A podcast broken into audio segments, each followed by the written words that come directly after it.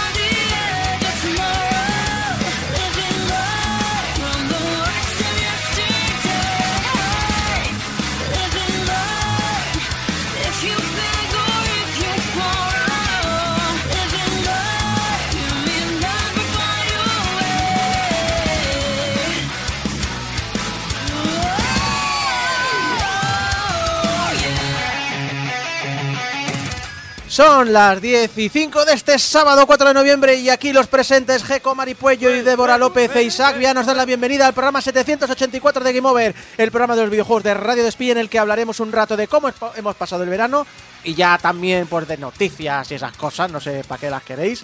Os analizaremos el infame Gotham Knights para Xbox Series, PlayStation 5 y PC y hablaremos del papel de pared amarillo, que no es la decoración de Radio Despí, sino el libro que nos habla esta semana en la hora de las letras. Pero antes, como siempre, la música de temporada pasada era mejor, ya lo he dicho yo por adelantado. Sí, no, siempre era mejor. Pero bueno, yo qué sé, yo con este, con este temazo arrancando, Exacto. cuesta decir, ¿no? ¿O qué? Algo haremos. Algo haremos, Algo algo haremos. haremos. Siempre le ponemos voluntad. Hemos hablado de las noticias. Vamos a hacer bueno, noticias, pero con la calma. O sea, hoy quiero. o- Este primer programa de temporada. Calma. Ta- quiero que el chat. Mira, Vamos a calmarnos.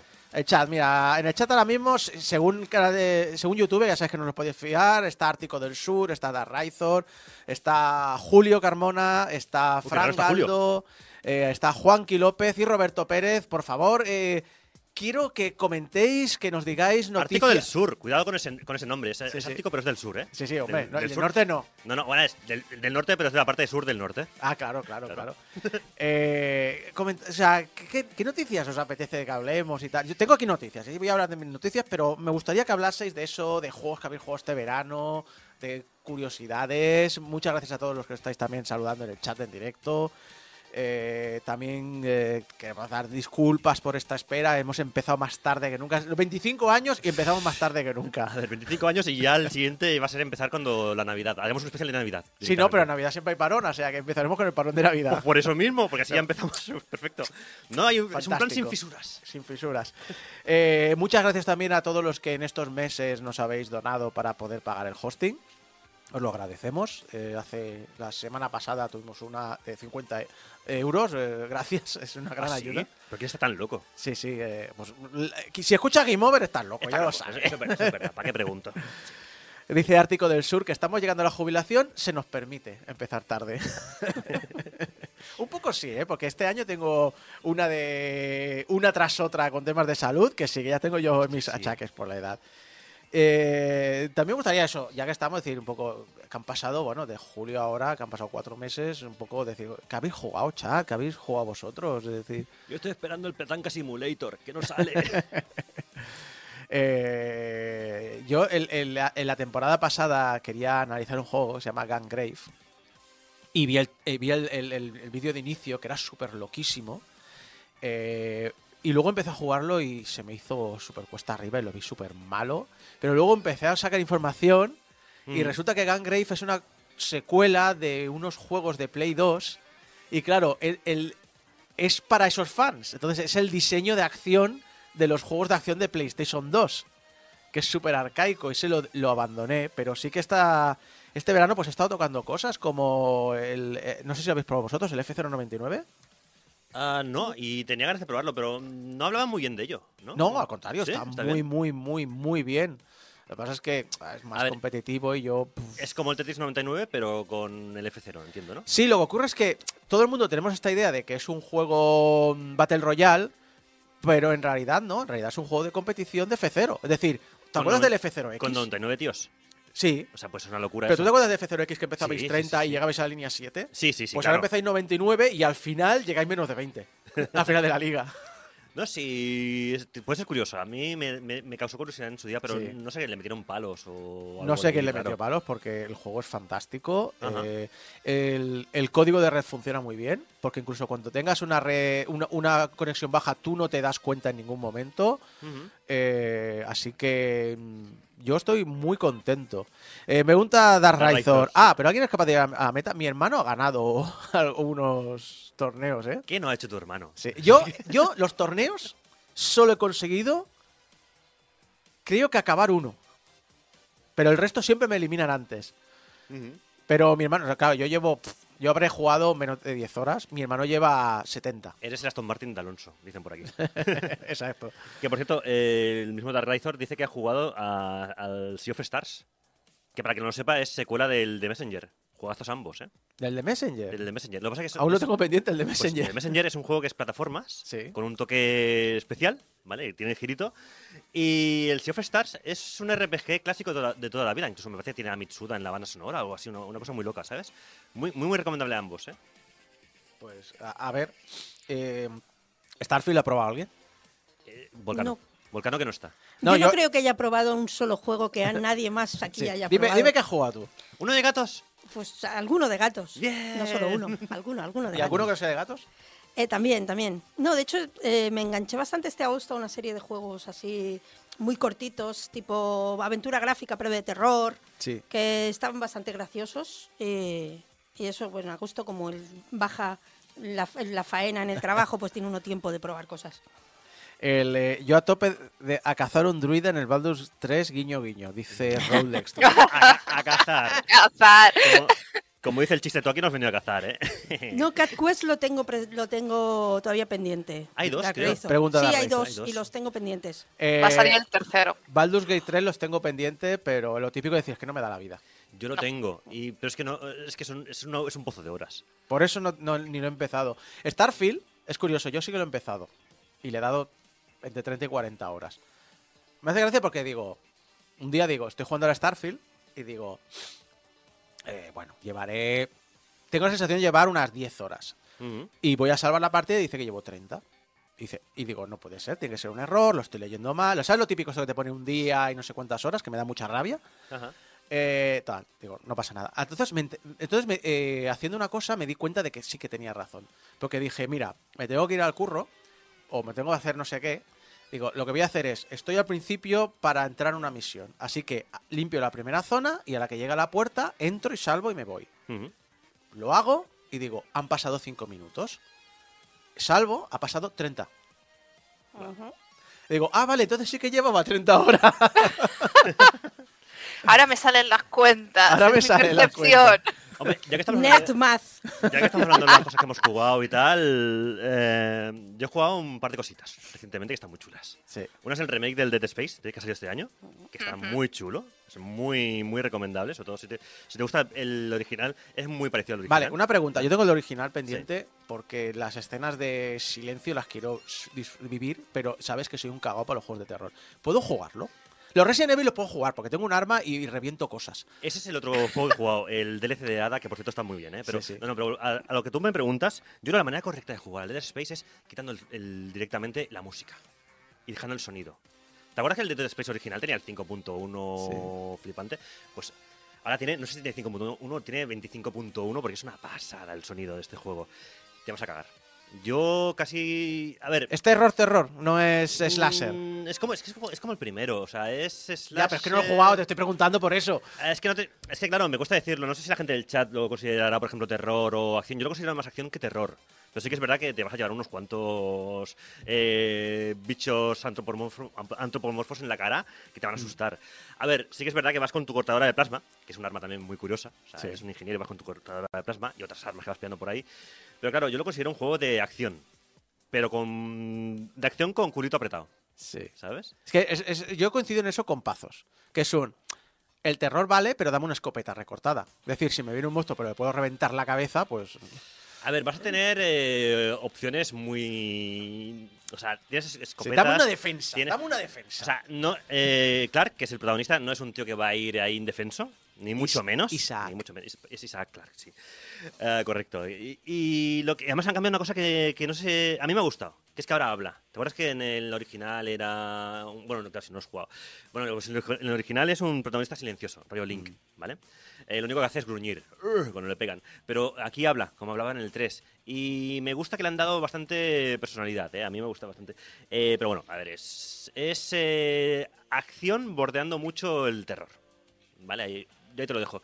Lo puedes jugar, si has jugado al Alien Isolation, por ejemplo. Sí. Isolation, perdón.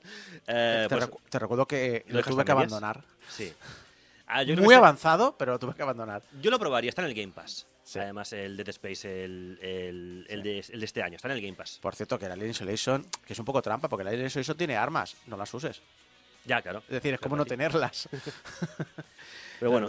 ¿sabes al que no jugarías? Eh, el otro que juego también, el Don't Scream. Que lo quiero jugar con un colega. No hemos tenido problemas logísticos y no hemos podido jugarlo. Pero el Don't Scream es un juego que es de, de terror directamente, de esos de sustos de la cara. Que básicamente, si gritas, pierdes. O sea. ¿Sabes lo que es- tiene micrófono? Sí, es este, este que, que está ahora de moda porque se ha- lo han, lo han cogido unos youtubers. Y básicamente es que te obliga a jugar con micrófono. Entonces eh, tú vas por ahí por un eh, entorno recreado con el Unreal Engine, ¿vale? Ah, creo Es que. súper- es súper realista. Creo que he visto un short. Puede creo ser. que he visto un short de, de una VTuber Sí. y obviamente pega un grito. A ver, es, es- evidentemente es un juego que va a pillarte, Sí, ¿vale? sí. Y te tira sustos a la cara y, y tienes que aguantar sin gritar. El otro día me, reco- me recordaron en un podcast de retro el, el, em, Eternal Darkness. Y sus Oh, qué grande, sustos. Qué grande, es, es el mejor Y sus falsos sustos. ¿no? eh, Débora, ¿tú, lo- ¿tú recuerdas el Eternal Darkness? Yo lo recuerdo, sí, pero creo que lo jugué muy, muy poquito. Creo que fue de esos juegos que alquilé en el videoclub, Sí. imaginaos. Sí. ¿Te, Creo. te acuerdas, te los, lo de la, la barra de, de cordura que te ponía? Sí. Pero para hacerte sustos, o sea, tenía lo típico, ¿no? De, oye, es, mm, llor- llantos de niños y tal, no sé qué, y de repente te pone. eh, yo qué sé, pues se te apaga la pantalla y pones cart. Sí, sí. O, te- o si te bajas el volumen y de repente se sube de golpe. Sí. Además que ves la barra de volumen como en la tele, ¿sabes? Ahí va bajando Sí. y luego sube. En, eh, yo recuerdo, había una que, es, que hay una mosca en la pantalla. Ah, sí. Y parece que. hasta que te das cuenta que es el juego, no es una mosca de verdad. Y también recuerdo una que se te borraba la. la, la sí, hacía como que te borraba, que te borraba la memory card con todas Tenía las mierdas de estas muy y decía, seguro que quieres guardar, o sea, que seguro que quieres borrar todos los archivos. Y tú decías, no, no, no. Y se cambiaba el sí. Sí se borraba. Tenía, tenía algún, también tenía algún scare, ¿eh? Tenía un scare jam. Sí, tenía un par de random. escenas de la típica bañera que hay un Sí. muerto. Sí, y recuerdo la bañera. Sí, sí, sí. Pero. mm, Gran juego mucho. el Little Sí, sí. Darkness, ¿eh? Gran historia, por cierto, también. Eh, Si queréis, dime, si queréis dime. terror, si queréis terror, lo que está comentando Julio en el, en el chat, Project Zero. Sí. Ah, sí. Los Project Zero, ¡mua! O sea, Su- si su- no los habéis jugado es como ¡mua! Sufrí, sufrí en casa de, de un amigo, bueno, de un ex colaborador de Game Over, eh, Yuri. El- no sé si es el 1 o el 2, en el que estás en un pueblo y eh, con una cámara de fotos, pero un pueblo abandonado japonés al lado de un río. ¿No son todos No, eso? no sé si, no sé si es el 2 o el 3. El primero estás en la casa, que vas con ella buscando al Vale, hermano. pues es el 2, O creo. el cero. Que sois. Mm. Que, que vas buscando una hermana. En el Sí. 2, el 2 creo que era. Eso Julio lo sabe, ¿eh? Que lo diga en el chat. Julio, te invocamos. Que es el, es el friki de, de Dark Zero.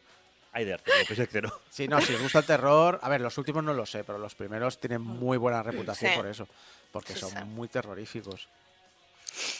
Y el, eh, el, eh, ¿Sabéis al que he vuelto? Bueno, he vuelto. Es que este año ha resalido. Cyberpunk 2077. Ah, es verdad. Sí, es sí. verdad. Que además ha salido con, con subiendo los requisitos mínimos. Por supuesto. Hombre, faltaría más. Yo lo estoy jugando a 20 y pico frames por segundo. Eso, ¿En eso- serio? eso es jugable. Sí, sí. Sí, sí, no, jugable. jugable. Eh, a ver, a veces está a 30, pero bueno. A veces llega a veces. 30. Cuidado. A ver, yo hice la, la- la prueba técnica y vi que a veces bajaba a 20 y a veces estaba a 40. Y, y cuando acabó me dijo promedio 30. Dije, "Pu- puedo jugarlo. Pero tú ves una cosa, yo las consolas las juego a 30 FPS porque mi tele no va a más de 30. Mi tele tiene 16 años. Eh, bueno, el juego de la semana que vamos a hablar- analizar hoy ha salido para la nueva generación y más, a, a más de 30 no se mueve. Yo lo Ya, digo también. Pero eso no, eso no es nueva generación, eso es mm, mala programación. Eh, y, mala, y mala optimización también. Pero bueno, Y, eh, y el Mario Wonder. Mario Wonder, es Oh, verdad, el Mario Wonder. Sí, Bueno, qué guay. Es que hay muchos juegos este año, ¿eh? Muchos, muchos juegos. El Alan Wake 2. Sí, el Alan Wake lo estaban hablando también en el chat. Mm. Realmente hay, hay mucho. El, juego, el juego de King Kong. Es que, es que eh, mi, y- y ahora, ah, claro, yo el problema- mi problema es que no tengo memoria nunca. Pero, por ejemplo, mi hermano me decía, eh, vaya año de Switch que llevamos. Sí. Que se ha comprado como siete u ocho juegazos, el, rem- Sí, sí, el sí. remake del El Prime, Zelda, el este año. Zelda, es decir, eh, este año también, si tienes consola, a topísimo. Si tienes PC, a topísimo. Topísimo. Si quieres un juego multi, a topísimo. Si Si quieres, quieres exclusivos, indies, a topísimo. Que sí, también sí, es- está, está, esto, está muy bien, Débora. Que iba a decir, sí, precisamente el otro día lo hablábamos en- con otros compañeros y tal, que es el mejor, uno, el uno de los mejores años de lanzamientos. Es decir, Sí. aparte que habían salido muchos lanzamientos, lanzamientos muy buenos y con notazas. Y yo voy a tirar un poquito, porque también he estado jugando bastante, me, me he dado cuenta ahora mismo, he estado jugando bastante este verano y estos meses, y voy a tirar un poquito por lo nacional. Ha salido The Cosmic Wheel Sisterhood de The Constructive. Para mí es el indie, ¿eh? Es el indie. del Es año. el indie Sí, sí, del sí, año y esto hay que, hay que hablarlo más. Otro indie que para mí es del año también nacional, The Fabulous Fear Machine de Fictiorama, de Do Not Fit the Monkeys. Ha salido hace poco y juegazo. Y bueno, yo le he estado dando también a Stray Gods, a Bemba y a Yakuza Ishin, que Oh, todavía lo tengo ahí. Eso es El otra. Ishin. Es, es, es eso de- lo que decíamos de que no tengo tiempo para, para jugar. Es, es decir, ahora tengo pendiente porque el Ishin y el, el hombre que borró su nombre, los Sí. dos salen mira- en Game sí, Pass. Sí, sí, claro, claro. Sí, ya lo tenéis el Ishin en el Pass. Yo me lo compré en físico y Mm. lo empecé en verano. Lo que pasa que es que adulting no me da tiempo y voy jugándolo a trocitos. Os estáis dejando juegos como. O sea, a Cocoon. Yus- También. Yusan. Es que cada semana sale un juegazo. O sea, Yusan es el juego de la, de la gente de Don't Not. Eh, que también Sí. es, que es este indie que le tengo muchísimas ganas. está también este- sea, tanto Cocoon como Yusan están en el Game Pass. En el Game y Pass, sí, es de esos juegos de eh, voy a relajarme y que me cuenten una historia. ¿Tú unas ganas al Yusan? Uf, tremendas. A mí el Yusan, el problema que tengo son los controles, que solo estoy hablando con varias personas en Twitter, que empecé a jugarlo con el Game Pass y yo no consigo que me sean cómodos, ¿vale? Y lo estaba hablando con varias personas y me decían, es que al final te acabas acostumbrando, pero no es un juego cómodo de manejar, ¿sabes?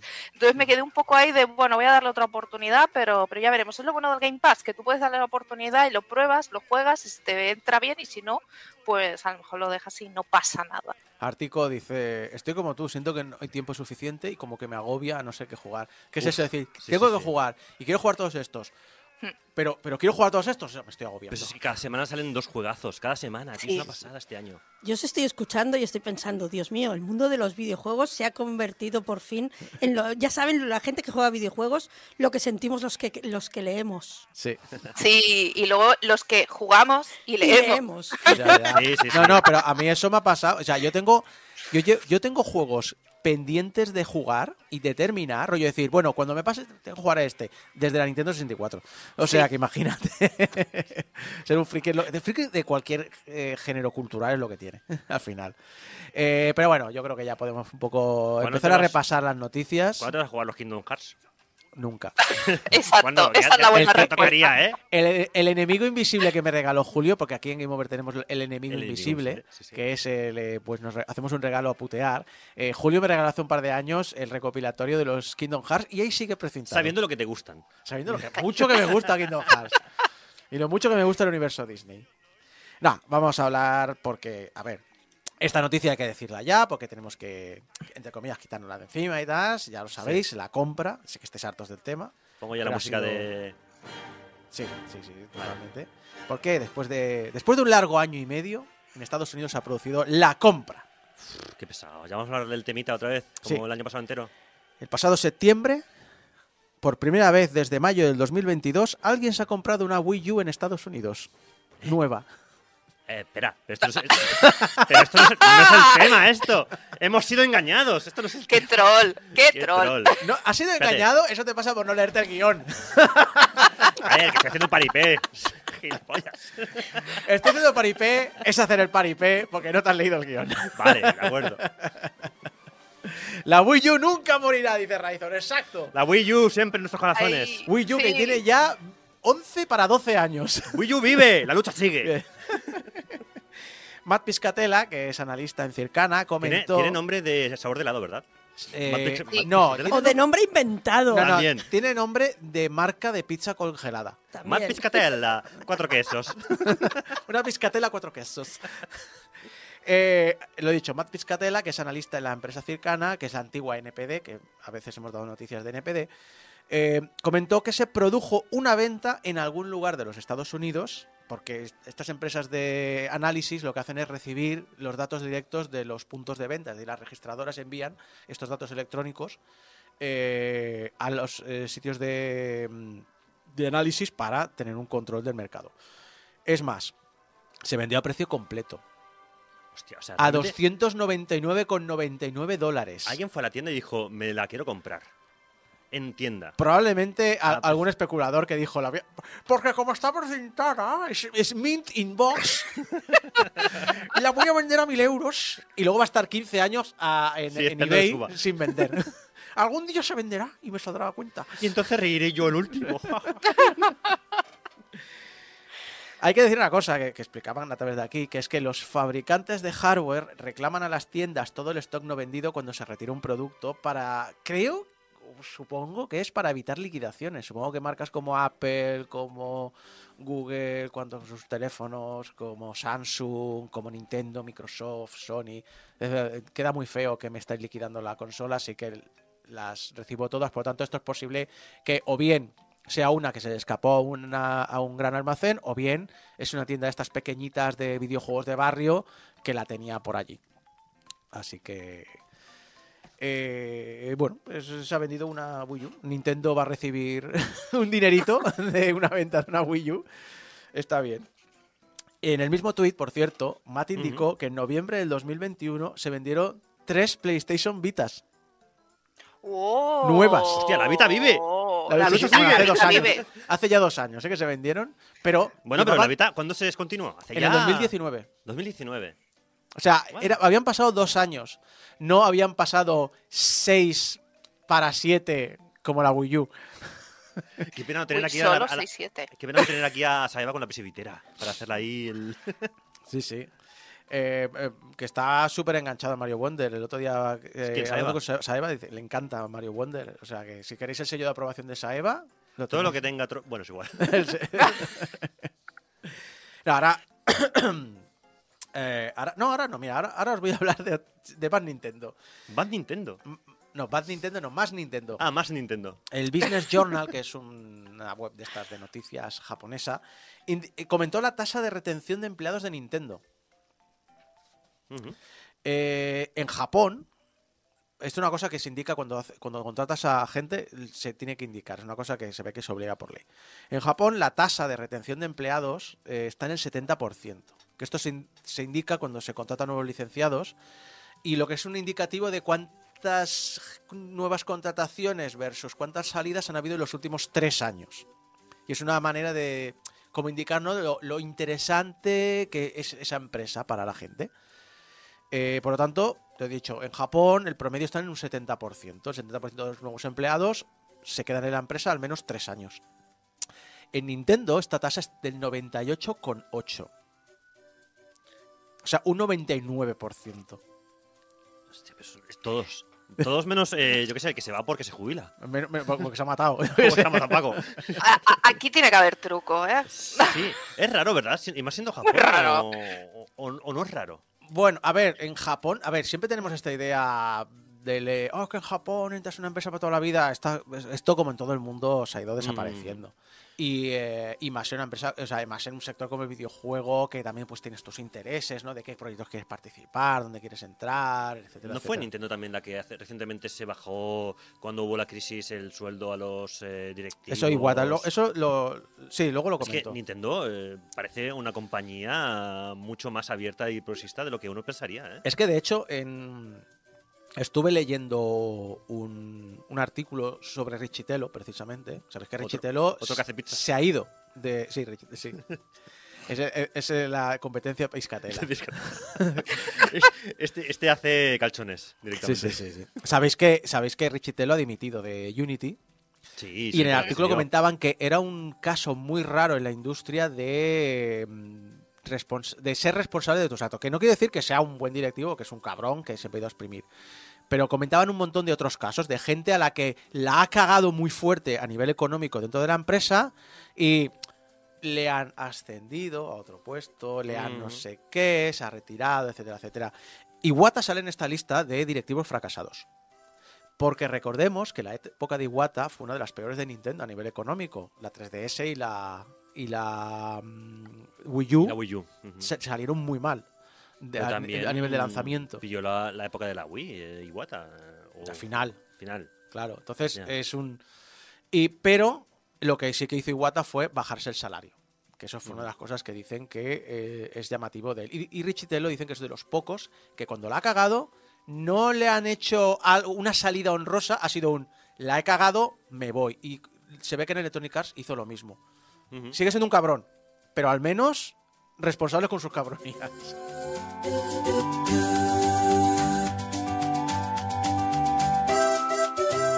Pero estamos hablando de Nintendo. Lo dicho, una tasa de retención del prácticamente 99%. Keiki Okamoto, el presidente de Uzuz Corporation, que es una empresa que da apoyo a empleo a jóvenes, comentó este dato, eh, motivos por los cuales podría ser esta, est- esta tasa tan alta. En principio, en primero dijo, eh, Nintendo tiene un buen salario. No es el más alto. Otras empresas, como Square Enix y demás, cobran más. Pero no Eh, ten- eh, Square Enix no le va muy bien, ¿eh? pero tiene- que ahora estaban en pérdidas. Muy. Sí, no, pero yo no hablo de, de cómo le va la empresa. Digo el salario de un trabajador, el interés que tiene un recién licenciado para irse a Nintendo y quedarse en Nintendo en vez de saltar. Nintendo dice eso, tiene un buen salario. No es el más alto, pero está bien. La tasa de contratación de Nintendo tampoco es muy alta. Por lo tanto, si es un sitio difícil de entrar y entras, también tienes más motivos para que- querer quedarte. Tiene beneficios bastante buenos eh, para quedarse, porque vemos que Japón es un país muy liberal. Creo recordar que no tiene seguridad social y ese tipo de cosas. Tiene vacaciones pagadas, tiene guarderías para los niños, te da una serie de puntos de empleado para gastar en viajes, en juegos, en libros, etcétera, etcétera. Y tiene una serie de medidas progresistas para lo que es el país. Eh, por ejemplo, que lo hablamos en este programa, tiene una ley interna que equipara los mismos derechos eh, para las parejas de mismo sexo que para los matrimonios dentro de la compañía. Que recordemos que en Japón el matrimonio entre personas del mismo sexo no está No reconocido, está reconocido. pero Nintendo lo tiene como un beneficio eh, laboral. Pues lo que decía antes, me sorprende bastante, ¿eh? O sea, son Nintendo en los- abiertos en ese sentido. Después de, o sea, ¿te acuerdas de lo del Tomodachi que no permitía parejas del mismo sexo? Sí, sí, Desde sí. ahí hasta ahora está cambiando una serie de medidas. También es cierto que Japón, en gen- lo- las empresas de videojuegos japonesas han tardado mucho, pero en los últimos cuatro o cinco años se están globalizando bastante. Están eh, a medida de cosas de tanto de YouTube y redes sociales y demás, como de tal, están globalizándose entre comillas, que no deja de ser un país bastante conservador. Sí, pero yo estaba, lo que estaba añadiendo también en el chat en directo es que por otra parte Nintendo, en Nintendo apenas trabajan mujeres y menos aún en puestos de poder, prácticamente son inexistentes. Y aparte creo recordar que en Nintendo América eh, hay acusaciones de ambiente laboral tóxico y sexismo, además de la brecha salarial entre hombres y mujeres que hay hoy en día, que es bastante acusada. Estamos hablando que no sé si era eh, que ellas cobraban el 78% del salario de, de un hombre, ¿sabes? Entonces, son cosas que hay que también tener en cuenta cuando se habla de, de estas compañías. Supongo que para un hombre está guay trabajar en Nintendo, para una Sí. mujer o una persona no binaria no lo tengo yo tan De, claro. de hecho, de hecho pensaba- es que pensaba que lo tenía en esta noticia y resulta que lo tengo en otra. Eh, Lo voy a adelantar. Eh, en- hablaban del tema de sindicatos de Nintendo América y, en Nintendo América eh, dice el presidente Doug Bowser que es debido a la satisfacción e interés de sus trabajadores. Eh, y que Doug Bowser dijo, siempre nos hemos centrado en crear una cultura inclusiva, conciliadora y centrada en nuestra singular misión de llevar sonrisas a los rostros y añadió, todo el mundo tiene derecho a formar un sindicato y desde luego en el futuro, donde nos lleven, lo respetaremos. Es decir, Doug Bowser diciendo que si los empleados, los empleados de Nintendo no se sindican porque no quieren y si quieren hacerlo, pues lo pueden hacer y no vamos a decir nada. Pero lo, que has dicho tú contradice las polémicas de los últimos años. Se ha hablado mucho de contratistas que están haciendo el trabajo de trabajadores de tiempo completo, con horas extras obligadas, salarios bajos y sin tener ningún beneficio de empleado. Y también se ha, inte- se ha criticado mucho la cultura interna de la empresa. Sí. Eh, ni- eh, claro, es decir, tiene, esta, tiene estas cosas. También recuerdo que en Japón, que las cosas están cambiando, por fortuna, se está progresando bastante, pero sigue siendo un país donde mm, se medio espera que el papel de la mujer sea ser ama de casa. Sin el medio. Sí. Pero, eh, volviendo a lo de por qué se retiene tanta gente en Nintendo Japón, el dato más importante que ha dicho Kei- Keiki Okamoto, y es una cosa que a veces en Occidente olvidamos, es que Nintendo tiene una imagen como empresa de productos, como consumidor de productos, tiene una imagen extremadamente positiva como compañía.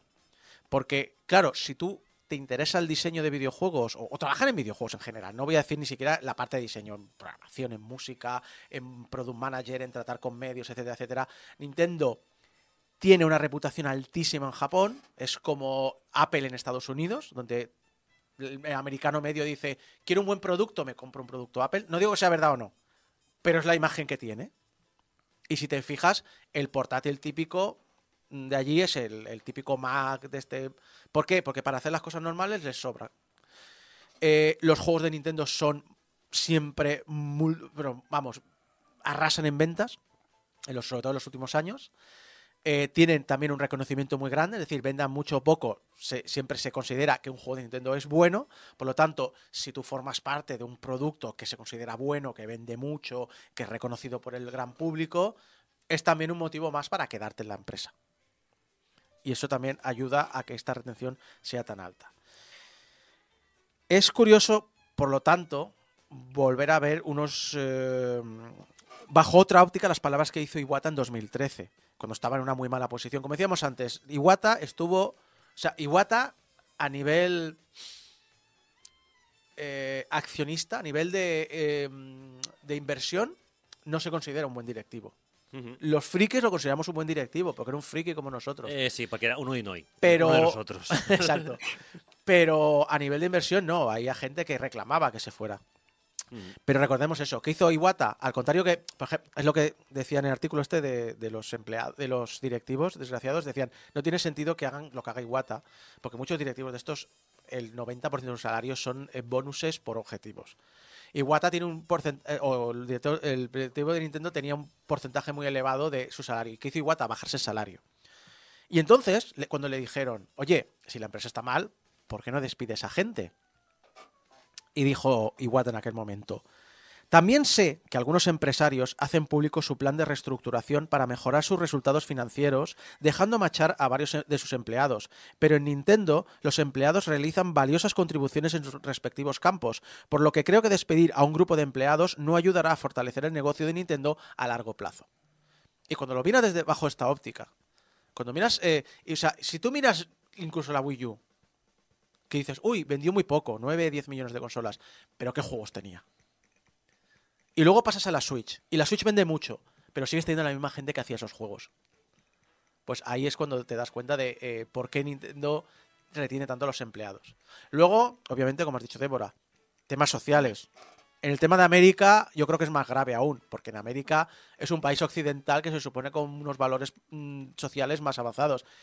Japón sigue siendo un país bastante conservador. Sí, ya, ya sé, Débora, que Es que Mari también está poniendo la cara de, bueno, a ver, aquí ha- yo ha- tengo hablo de lo que se supone versus lo que es. Pero, em, La teocracia americana. sí, pero a menos, a ver, también es que nos estamos mirando nosotros mismos en el ombligo, ¿eh? Los occidentales se supone que somos, como somos occidentales, se supone que es nuestro grupo es bueno. Los orientales dirán lo mismo. Se al ombligo y dirán, nosotros somos los buenos, ellos están muy atrasados. Pero bueno, lo dicho, Nintendo, 99% de los nuevos empleados se mantienen al menos tres años en la empresa y eso demuestra el interés que tienen los trabajadores en mantenerse. Muy bien. Vamos a lo que sí que antes he hecho la broma, pero no, hay que hablar ya. La compra de Activision Blizzard King por parte de Microsoft. que- No. Ahora ya puedes poner la música si quieres.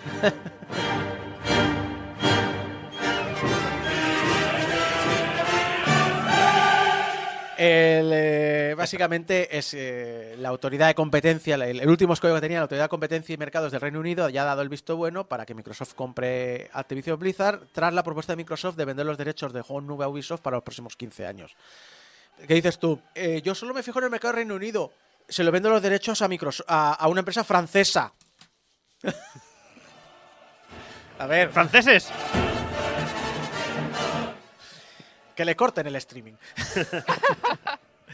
Phil Spencer, director ejecutivo de Microsoft Gaming, comentó que ahora comienza el trabajo para trasladar las franquicias de Activision, de Blizzard y de King a Game Pass y otras plataformas. Buena suerte pasando Candy Crush. Bobby Kotick, director ejecutivo de Activision Blizzard, comentó que Phil Spencer le ha pedido que se quede en la empresa y ambos han acordado que se mantenga hasta final de año para ayudar en la transición. No hay indicación de que se vaya a ir después, ojo. Todo el mundo está dando por hecho que, que estas palabras indican que a fin de año se va. Yo no estoy tan seguro. Yo hasta que no lo vea salir por la puerta. Exacto. Con sus de- 250 millones de Bajo el ala. Sí, sí. Exacto. No me lo creeré, Sí, ¿no? y además pensemos, yo tengo la teoría de que este señor va a saltar a otra empresa del, del sector. Totalmente. Por... Totalmente. No, no, no. Es que este hombre va a saltar diciendo: Yo soy la persona que ha conseguido que Activision crezca año tras año, que Activision nos guste su política interna, nos gusten sus juegos, nos gusten sus sistemas de explotación. Eh, Activision ha conseguido juegazo tras juegazo en superventas cada año. Ha conseguido que una saga como Call of Duty, que es anual, mantenga el interés con sus subidas y bajadas, pero sigue siendo uno de los juegos relevantes multijugador competitivos. Y además ha dicho, y al final he conseguido que me vendan por la cifra récord de 68 mil millones de dólares. Es decir, este hombre va a tener una alfombra roja en la empresa a la que quiera ir, a pesar de todos sus problemas de sexismo, de abuso, de abuso, de acoso, de ambiente tóxico, etcétera, Es, etcétera. es que este señor tendría que estar en la cárcel. Ya, pero bueno. y, además mm, me da, me da un poco de rabia también cuando, cuando hablamos de estas figuras mm, de- del sector, de la industria, que son tan importantes, es que ha conseguido tal. No, lo ha conseguido el equipo que tiene detrás. Este señor a lo mejor habrá tomado algunas Mm. decisiones escuchando, pero escuchando al equipo que tiene detrás, que es quien se ha movido, quien ha dado ideas, etcétera. Y este señor tendría que estar en la cárcel y yo tengo muy, muy claro que en cuanto salga, si es que sale, ya va a pasar a otra empresa de la industria. Este señor ya tiene trabajo en la industria de por Sí, vida, hombre, ya ha hecho lo que haya sí. hecho. Puerta giratoria donde sea. Sí, sí, recuerda que sí. justicia y legalidad no son sinónimos. No, ya lo sé. Por supuesto, eh, no hay dos sin tres, no hay siempre alguien discordante, no, falta siempre su Pierre, no doy una. Eh, Ubisoft también ha comentado el tema. Porque claro, Claro, dice, yo también quiero. yo Dios, Dios los cría y la Guardia Civil los junta. Ha venido el niño y el niño, y el niño dice, están los adultos hablando, pues yo también quiero ser adulto. Y ha hecho que ha comentado que está muy contento de poder llevar los juegos en nube de Activision Blizzard y que ya está trabajando en portar juegos como Call of Duty a su servicio Ubisoft ¿Te has Plus. fijado en ese engendro del mal que se ha juntado? Ha dicho, ¿tú tienes ¿Sabes? Game Pass? Pues yo tengo, yo tengo Ubisoft Plus y tienes Call of Duty. Es que ahora mismo tienes en el mismo saco a Microsoft, a Activision Blizzard, a Ubisoft y a Electronic Arts, claro, porque Sí, sí. por la parte de, por ejemplo, del Game Pass tienes todo esto junto. Claro, o sea, pero es que es, esa- es es el la coña. del mal. Es la coña, dices, es que soy Ubisoft y tengo Call of Duty. Pero claro, dices, eres Ubisoft, tienes los derechos en Europa y tienes Call of Duty. En Europa, o sea, en América es Call of Duty, en, en Europa es FIFA, FIFA es Electronic Arts y tú no lo tienes. ¿Eh? Bueno, FC Football Pro, no sé cuánto. Sí, el que sea, que no le gusta a nadie, pero todo el mundo se lo compra. Pero vamos, que a nivel de suscripciones, si os quejabais de tener HBO, Netflix, Disney Plus, Filmin y tal, pues ahora os vais a cagar. Y hablando de Activision, lo siento, Débora. Hablando de Activision el mal, noticia de mal rollo. Eh, porque esto ha salido a través del juicio que hubo de la matanza de Sandy Hooks hace ya do- 11 años. Eh, pues, claro, este juicio estaba contra los fabricantes del arma que se usó una R-15 del fabric- de Remington. Y han salido unos, unos contratos que habían, estos papeles que se sacan en los juicios, han salido a la luz. Y ha salido un contrato antiguo de 2009 de Remington con Activision.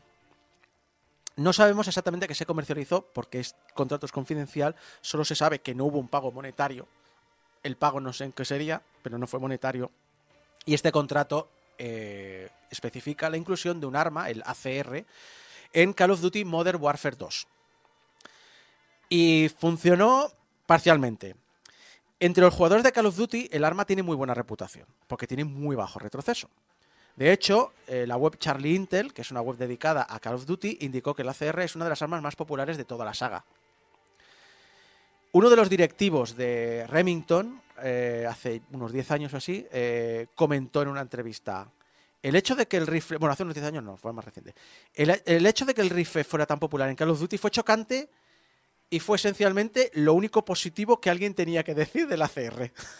Uf, madre mía. El producto al final lo descatalogaron por bajas ventas. es decir, las únicas personas que tenían algo bueno de decir de nuestro rifle eran los que, los que no lo usaban, eran los que jugaban a un videojuego que os parecía. Pero de verdad a nadie le gustó.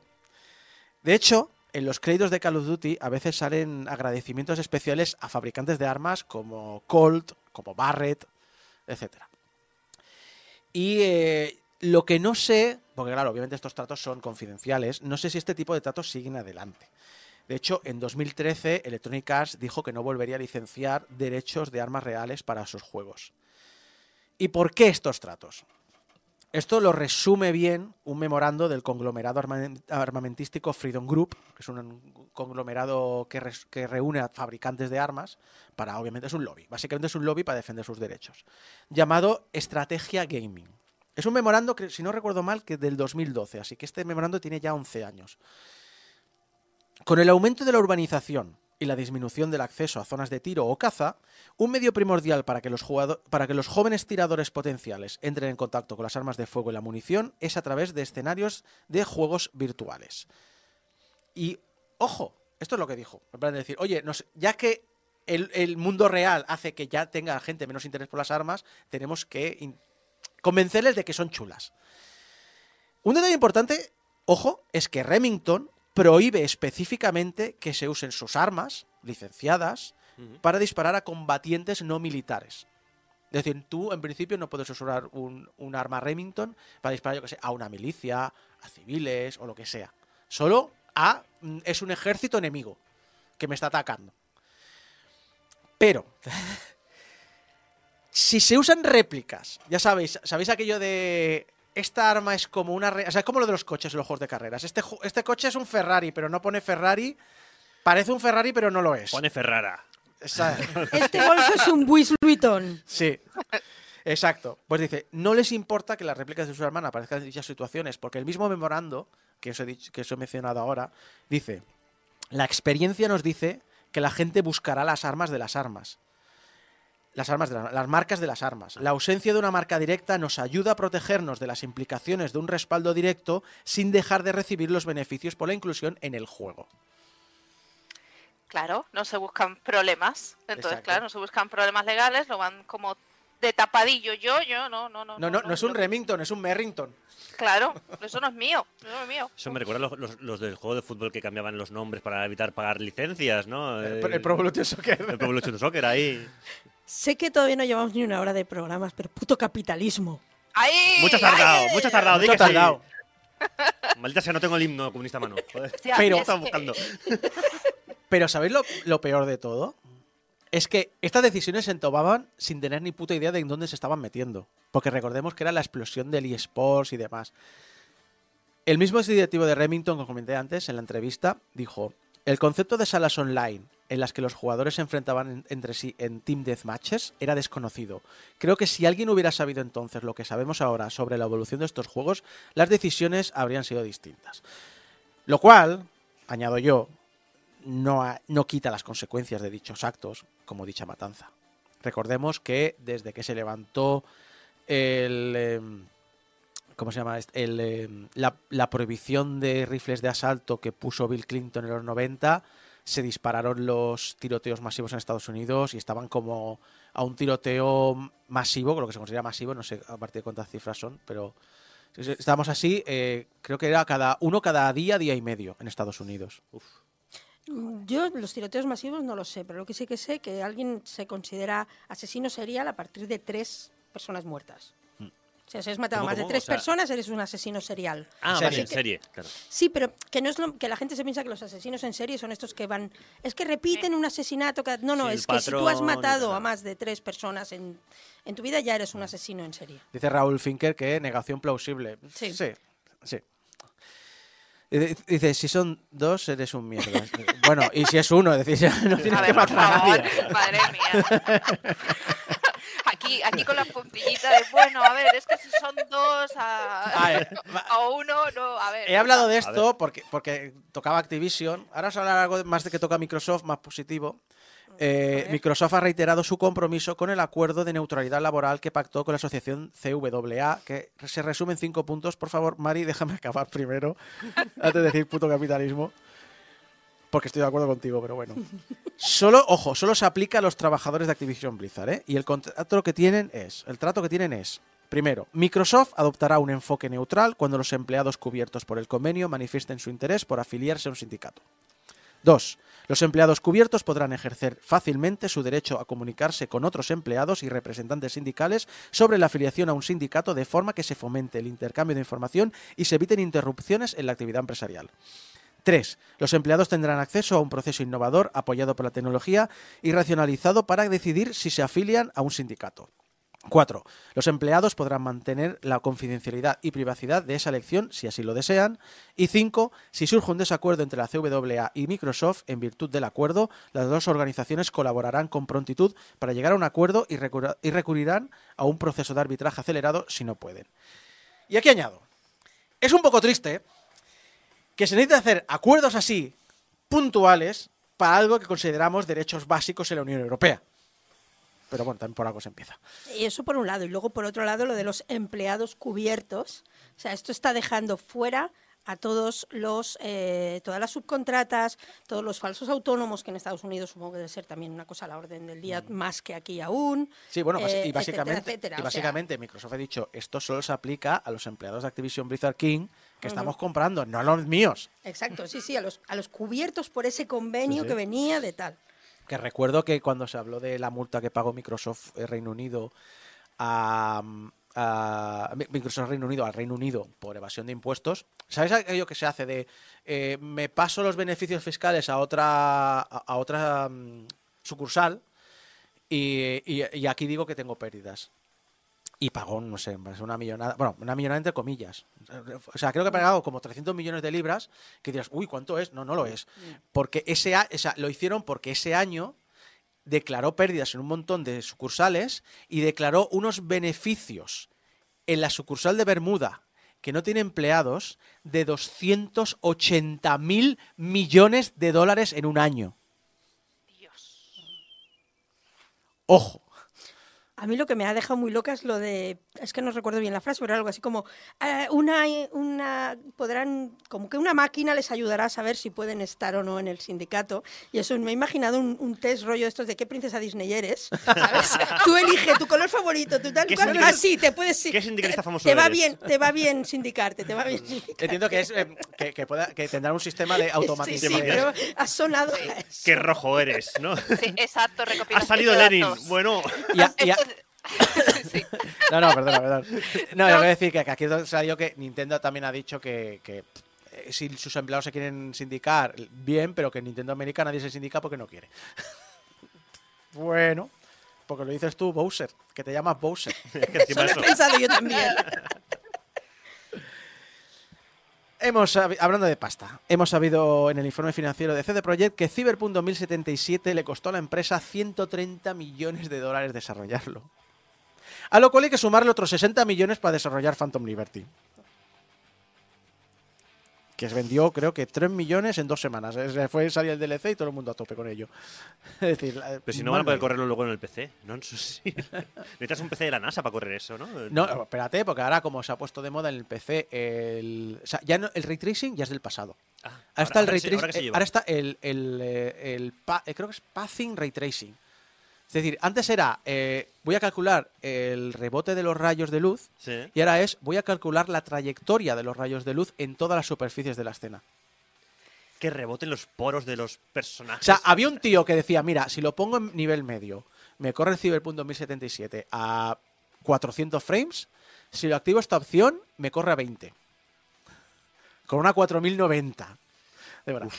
CD Projekt se ha convertido en lo que está desarrollando, una megacorporación de Cyberpunk. Sí. Es que es así, o sea, no, totalmente. Lo peor es lo que viene ahora. Te Que recu- sí me leyó el guion. Te, re- te recuerdo, te recuerdo que los empleados dijeron, pero si las, em, las corporaciones que estamos aquí parodiando como terribles tienen mejores condiciones Sí. que nosotros. Que nosotros. A ver, han prometido cambios. Vamos a, habrá que mantenerles, estar atentos, vigilar y ver si es verdad. También sabemos, ojo, que la secuela de Cyberpunk 2077 está en desarrollo, eh, en estado de concepto. Es decir, quedan muchos años para que salga una segunda parte. Por el estudio estadounid- estadounidense de CD Projekt, ayudado por el estudio polaco, pero lo lleva el, est- el estudio de Estados Unidos. A lo mejor porque allí tienen menos leyes laborales, yo qué sé. Y que también está preparando un proyecto de acción real después del éxito del anime de Edge Runners. Que está muy bien, por cierto. Y sin dejar el tema Cyberpunk, también hemos sabido que en esta expansión se ha usado la inteligencia artificial para devolver un actor a la vida. Y esto es lo que me refería yo con. Que esto es muy cyberpunk, ¿eh? Sí. Eh, Migolos Reicher, que es la voz del personaje de Víctor Vector, Era el médico. Bueno, Sí. médico o mecánico, depende. de el. Matasanos. Sí, el Matasanos. Pero bueno. em, Matasanos es médico y mecánico. Y mecánico, porque te, que te. claro. Eh, falleció en 2021. Y la empresa, con el visto bueno de la familia del actor, ha usado a un doblador para hacer sus frases nuevas y luego ha pasado la, voz, la interpretación de este doblador por una IA de cambio de voz para ponerle la voz del actor fallecido. Que, insisto, uno, ha usado a, ha- ha usado a un actor y dos, ha contado con el beneplácito de los la hijos del, o sea, de, los, de la familia y dice que en especial de los hijos del actor fallecido. Decir, ahí yo creo que lo ha hecho bien. Sí, sí, sí. No. Es, es muy. Algo Cyberpunk. que sea cyberpunk, pero sí, sí. Es... Prepárate, porque esto va, va- No, va seguro. para allá. Yo quiero ya un brazo biónico. Y sin dejar el tema de doblaje, hay una iniciativa que ha reunido a varios de los actores de doblaje original en español de Metal Gear Solid, de Play 1, para doblar varias escenas de Metal Gear Solid 2, 3, 4, 5, Peace Walkers, Portable Ops y oh, eh, Rising. Bueno, yo he visto... Sí, Peace Walkers, sí, claro, Portable Ops. Los doblajes se están publicando en YouTube. Es decir, no es para hacer ISOs, no es para... No, son una se- selección de escenas y lo están redoblando. Y el objetivo es animar a Konami a volver a doblar a los juegos de la franquicia en castellano. Los cojones lo va a hacer Konami. Pues que teníamos cosas como esta, ¿no? ¿Pero qué coño? Exacto. Fantástico, sí, sí, sí, sí. Nunca le había visto tan excitado. ¡Mierda! ¡Maldito cacharro inútil! hay un, hay, un- hay un, Son geniales. Hay, hay una, hay un diálogo de codec Que lo hemos puesto aquí en, en Game Over, pero hace 15 años. ¿Cuál será? Este. Eh, Llámame garganta profunda. Uno que solo puedes escuchar si tienes config- configurado el juego en mono. Como mono. Sí, porque tú sabes la escena de Rappel. Mm. Pues hay un momento que te dice, eh, usa los altavoces izquierda y derecha para saber por dónde te viene el helicóptero. Sí. Pero si lo tienes configurado en mono, de repente Naomi dice, ah, que está en mono. ¿Pero qué coño? Vaya, una tele en mono. Bueno, no pasa, en- no pasa nada por no tener una tele en estéreo. Y te hacen, te hacen un pur shaming. Te hacen un pur shaming de la hostia. Eres pobre, bueno, pues jugarás en mono. No pasa nada, no eres, no eres peor persona por ser pobre. Es fantástico. Fantástico. Pero dicho, los doblajes de las nuevas escenas, podéis ir al canal de YouTube de Metal Gear España y los tenéis ahí. Ya hay como 5 o 6, irán poniendo poco a poco más.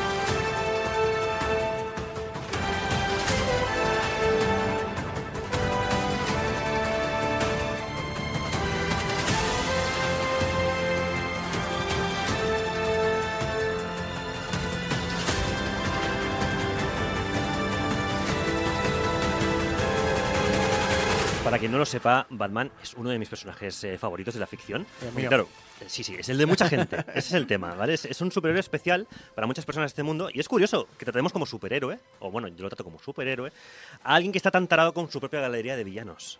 Porque Batman está, según el guionista, está muy mal de lo suyo, está cucú, ¿vale? O sea, yo siempre he defendido que, que Batman es una persona que no ha superado un trauma de infancia No, no, es que... es- y lo ha es convertido en una obsesión. Batman es, un trauma de la problema inf- psicológico. Tal cual, es un, es un trauma de la infancia que se ha llevado a unos términos que nadie ha sabido parar. Pero yo personalmente, los guionistas. eh, Batman no está cucú. Sí. O sea, Bruce Wayne no está fino. Pero los guionistas que lo psicopatizan, Tampoco creo que no entienden el personaje. personaje. A ver, recordemos que Batman es la noche, es la venganza.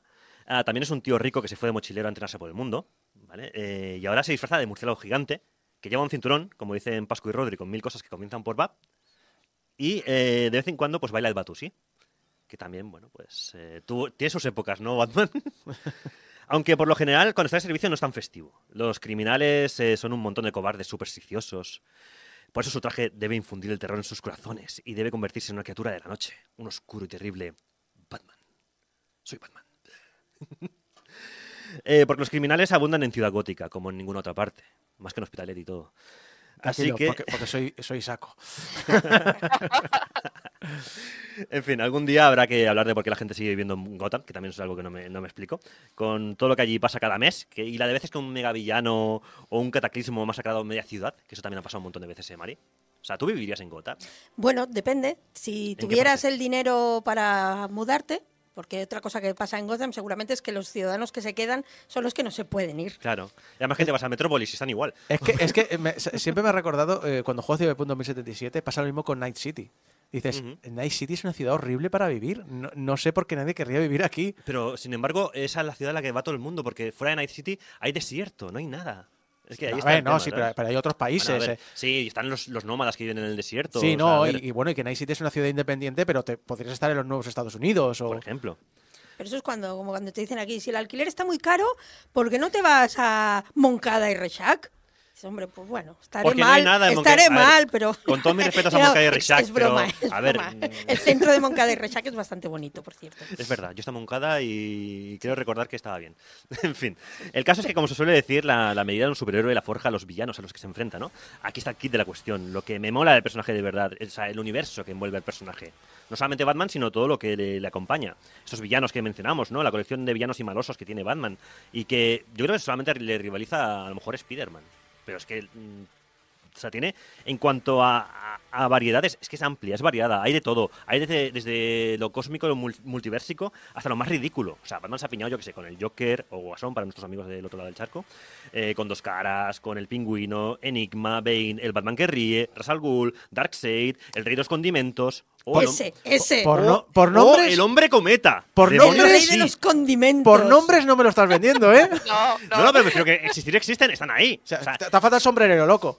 Pues también, También, está claro. también. Pero es que, por ejemplo, el hombre cometa, es, no sé por qué, es un villano muy recurrente últimamente, para reírse de él, además. Es que también sí. dices, pobre, pobre hombre. Ah, pero bueno, ahí está, el hombre cometa, ¿qué pasa con él? Ah, todos ellos, o al menos mm, la gran mayoría de personajes, trascienden la barrera del cómic eh, y forman parte de la cultura pop. Eh, ni que sea también gracias a las películas, a las series, eh, series animadas, no animadas. O sea, hay mucho material con respecto al personaje. Es tanto, de hecho, el volumen de trabajo que tiene Batman que aunque, regañadien- aunque a regañadientes, Batman dejó de trabajar solo. Ya desde el principio le metieron a Robin, ¿no, Mari? ¿Quieres decir algo? No, yo iba a decir, eh, yo trabajo solo. Mis cojones, Batman, mis cojones. Yo soy un lobo solitario. Luego tienes ahí en la, la Bat familia que son 80. Bueno, es igual. Sí, sí. Pero bueno, si hay algo que. O sea, a- le pusieron enseguida a Robin, porque si hay algo que le gusta más a un multimillonario, aparte de mm, pasarse la ley por el forro a su conveniencia, es, bueno, pues beneficiarse de un poquito de explotación infantil. A ver, ¿qué, qué multimillonario no hace eso, no? Pero bueno, Batman y Robin cada vez estaban, daban menos abasto y tocaban a más caras a, la que, a las que repartir batociazos. Así que a día de hoy la Batfamilia es lo que decíamos, muy numerosa. Batgirl, Nightwing, Azrael, Batwoman, Huérfana, eh, Damian Wayne. De todos modos, en los cómics, Batwoman y Batgirl también son bastante tempraneras. Ujú, Lo que sí. pasa que eran totalmente diferentes a lo que son ahora. Bueno, hicieron un rework, que se llama. Sí, sí, pero- ver, han habido pero tantos existían- reinicios- han, habido, han habido tantos reinicios que esto estás hablando de la, de la edad de... ¿Qué era? ¿La edad de bronce o la edad de oro? La de, La de bronce, la de bronce, oro. creo. La La, bronce, la primera, la de los la 30, primera de todas. La de los años 40. Pues Ujú. claro, es que no Ahí tiene nada que ver. Al, al poco de entrar Robin entraron Batgirl y Batwoman. Bueno, dato de mierda que os, que os aporto. Batman es por encima de Superman y de Spider-Man, que son el segundo y el tercero, el personaje que más veces ha aparecido en un cómic, con un total de más de 17.000 17.000 apariciones. Más que lo ves, no. Más que Lobezno. Y más que Superman y Spider-Man, que son Sí, el sí. segundo y el tercero. Más que Ryan Reynolds. Más que... Sí. claro, contamos desde 1939 y tenemos en cuenta, entre Bat Familia y que DC lo utiliza para todo, que hay meses que ha llegado a aparecer en 19 colecciones simultáneas, el tío. O sea, acaparador, no, lo siguiente. El caso es, y por fin vamos a empezar a, ya a hablar del videojuego, que ya toca... que a pesar de todo, algunas veces los creadores se han preguntado, ¿qué pasaría si a Batman, si a Batman le quitamos Batman? Y de ello han salido a veces ideas buenísimas. Yo qué sé, la, la serie de Gotham, por ejemplo, eh, que narra cómo era la ciudad años de, antes de Batman. Eh, los cómics, por ejemplo, está Gotham Central, que es, un- es, es una, una serie de cómics cojonudos centrados en los agentes de policía. eh, que ahí ves, por ejemplo, como cualquier villano de tercera le, le puede joder la vida a los, a, a los policías. ¿Vale? Eh, cualquier villano de estos que Batman hace así, plan, le mete una bofetada y punto. O sea, poner en jaque a toda una comisaría de policía. Y bueno, hay luego etapas en las que Batman la ha palmado. Y estuvo fiambre un tiempo largo, por cierto, que ya sabemos cómo es la muerte en los cómics. Y es la Batfamilia la que se hace cargo un poco de, de recoger el testigo y la, la- y la capa. Son etapas que son muy chulas de leer. El caso es que la premisa de Gotham Knight, eh, de Gotham Knights, perdón, que es el juego del que vamos a hablar hoy, sí, por fin hemos llegado al juego, se basa precisamente en esto, en que Batman ha muerto, pero muerto de verdad, caput. O sea, y en esta hora oscura es cuando cuatro héroes, Batgirl, Nightwing, Red Robin y Red Hood, los más cercanos en este universo al cruzado de la capa, darán un paso al frente ante el caos que está invadiendo una vez más la ciudad de Gotham. ¿Estarán a la altura del desafío? ¿Y el juego estará a la altura de lo esperado? Eh, no hace falta que esperéis eh, a sintonizar mañana la misma Batora, el mismo canal, porque ya os digo ahora que Bat no.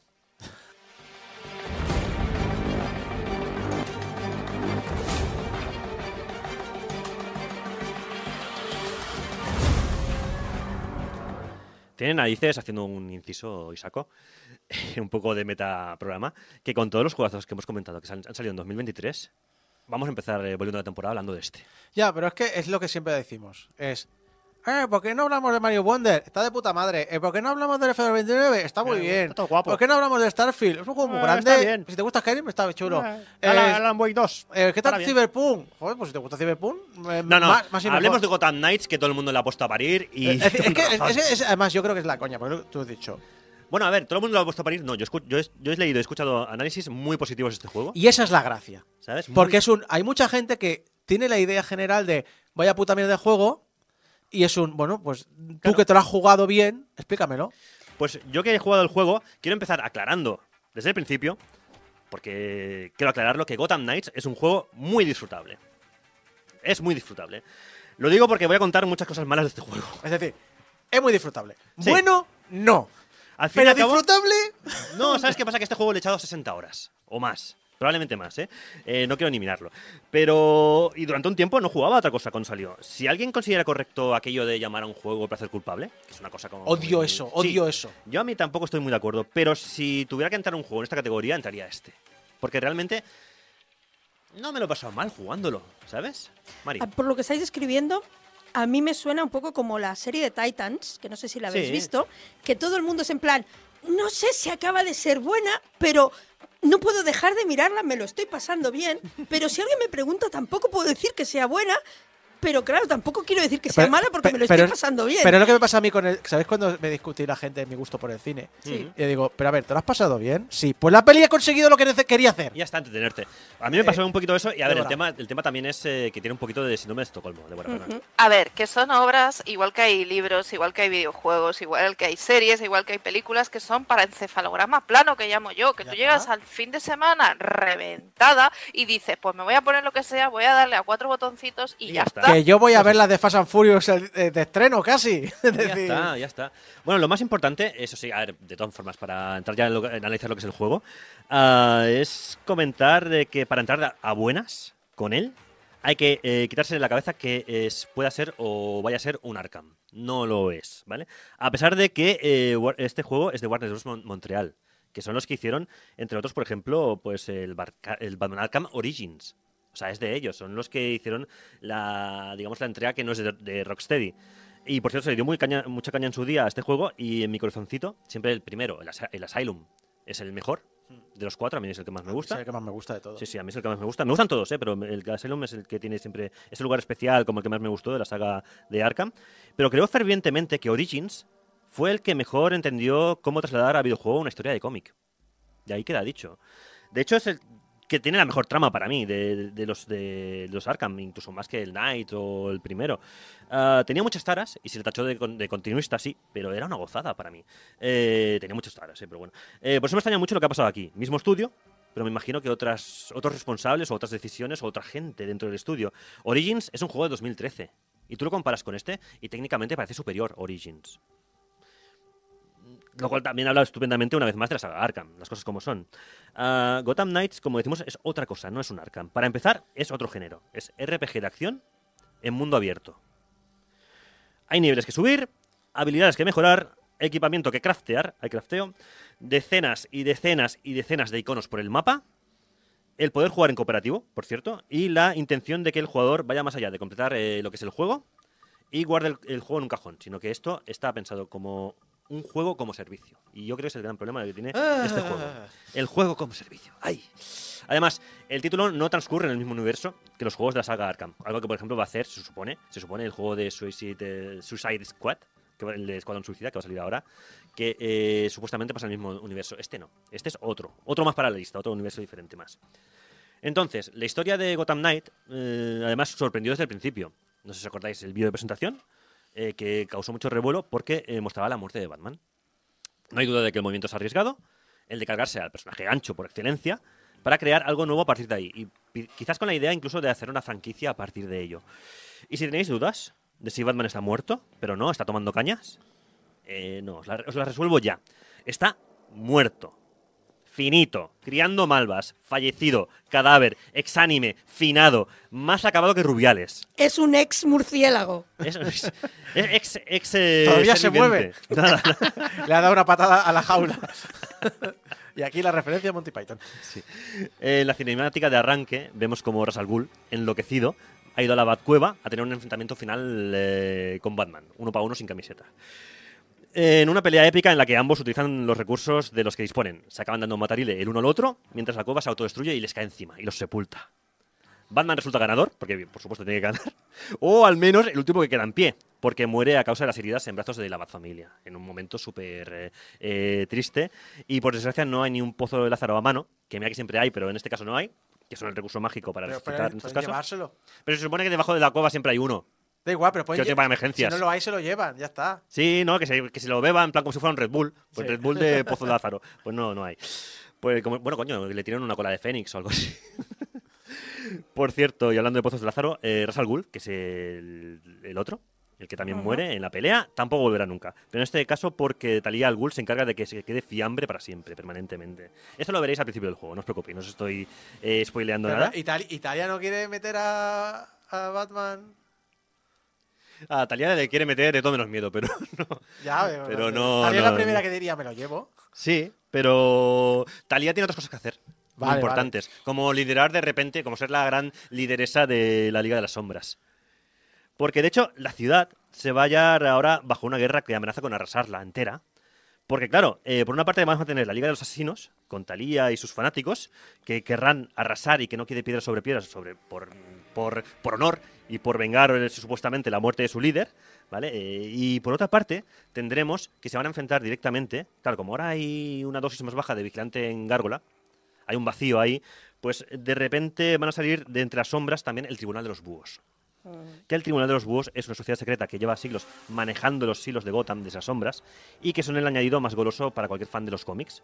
Eh, ya que hasta ahora, que yo recuerde, ah, alguien me lo tendría que confirmar, pero yo creo que hasta ahora no se habían introducido en ningún videojuego y son muy interesantes y muy, muy importantes en el universo Batman reciente, el Tribunal de, los, de los Búhos. Es lo que iba a decir, son bastante recientes. ah, dentro de, lo, de todo lo que es los setenta y pico años, ochenta años de Batman. Mm. Y entonces yo creo que sí, que es la primera vez que se añaden en una narrativa fuera del cómic. Sí, sí, no, no, eh, por eso yo, yo no lo recuerdo, ¿eh? y la verdad es que eh, es lo más interesante que tiene a nivel argumental este juego. Realmente, a ver, eh, ya que estamos hablando del argumento, el argumento es lo mejor que tiene este juego, ¿eh? lo que es la historia principal. Y su argumento, eh, hay un cariño y está muy bien llevado. Hay momentos, eso sí, muy serios y sombríos, mezclados con escenas que parecen más propias de Escuadrón Suicida. Que no tiene que ser malo, pero queda también un poquito extraño. Porque es, también otra cosa que le pasa a este juego es que no sabe qué quiere ser.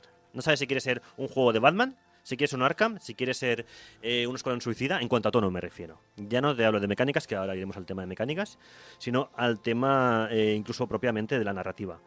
Con todo esto, los momentos de introspección y la relación entre los cuatro miembros del grupo, entre los cuatro protagonistas, eh, con sus momentos buenos y malos, es lo mejor de la trama. Y eso sí, son momentos que has de buscar tú en la base, pero son momentos de desarrollo de personaje que son lo mejor del juego, ya os digo. Aunque estás, es un poco desigual. Porque tienes por una parte a Nightwing, que es el claro aspirante a ser el nuevo Batman, pero no quiere ni, ni oír hablar del tema. Aunque eso sí, los chistes sobre culos, que no falten. Porque el mejor culo de DC es el de Nightwing. Está confirmado por todos los guionistas y todos los dibujantes. Es, el, es eso, sí, el, el Capitán América. Es el culo de América. culo de Marvel. El de Marvel, exacto. Pues Nightwing El es de Dick Grayson es el culo de DC. Y como decían aquellos también, todo el mundo aprobó sus nalgas, además. Eh, Tim Drake, por otra parte, en este universo, eh, sigue siendo Robin. Aquí no existe Damian Wayne, que sepamos, con lo cual es un, es un punto a favor de este universo eh, muy, gra- muy grande. Y eso sí, se siente desamparado ante la pérdida de, de su mentor, que en este caso es Batman. Barbara Gordon, como Bat- Batgirl, es quien actúa más en, co- en concordancia con la forma de actuar que tenía Batman, a pesar de tener que lidiar también con la muerte de su padre, porque Jim Gordon también está muerto en este universo. Aquí, aquí hay alguien vivo. Aquí no, de los eh, clásicos no queda nadie, ¿vale? Y de hecho hay una estatua súper bonita en, eh, en la ciudad que la puedes encontrar si vas por la ciudad y eso está muy chulo. Y luego Jason Todd, por su parte, está simplemente fatal. Jason Todd Red Hood está mal. Mal. Este juego, eso sí, se ha conseguido rehabilitar de su afán por matar gente y delincuentes, aunque no se ha rehabilitado de ser fan de la, de la ultraviolencia. Lo cual nos congratula a todos. Bueno, eso es muy Batman. Sí. Eh, eh, está tocado, es así, por haber resucitado en un pozo de Lázaro, como él mismo cuenta, aunque no recuerda cómo pasó todo aquello. Y eso le ha dejado además unos poderes extra místicos de telequinesia, que yo no recuerdo de los cómics, pero bueno, ahí están. Pues, está bien. En todo caso, bueno, sigue teniendo problemas de gestión de ira, lo cual está muy guay. Y es el personaje más eh, fácil y divertido, va con dos pistolas, y a mí me encanta Red Hood en este juego, la verdad. Ah, como digo, lo mejor del juego es la relación que tienen entre sí los protagonistas, ya sea a través de escenas que iremos desblo- desbloqueando conforme avanzamos la- en la aventura, leyendo los correos electrónicos loquísimos que se envían entre ellos, se tiran pullas entre ellos continuamente, es muy divertido. Y bueno, sinceramente, hay dos puntos objetivamente buenos en el Gotham Knights. Uno es en que la- en la base hay una recreativa del Spy Hunter, Eso está bien. que yo le he echado un montón de horas para, des- para desestresarme de la historia. Y otro punto genuinamente bueno que tiene el juego es que suena esto en una de las, me- de las, eh, mejores misiones principales que tiene el juego.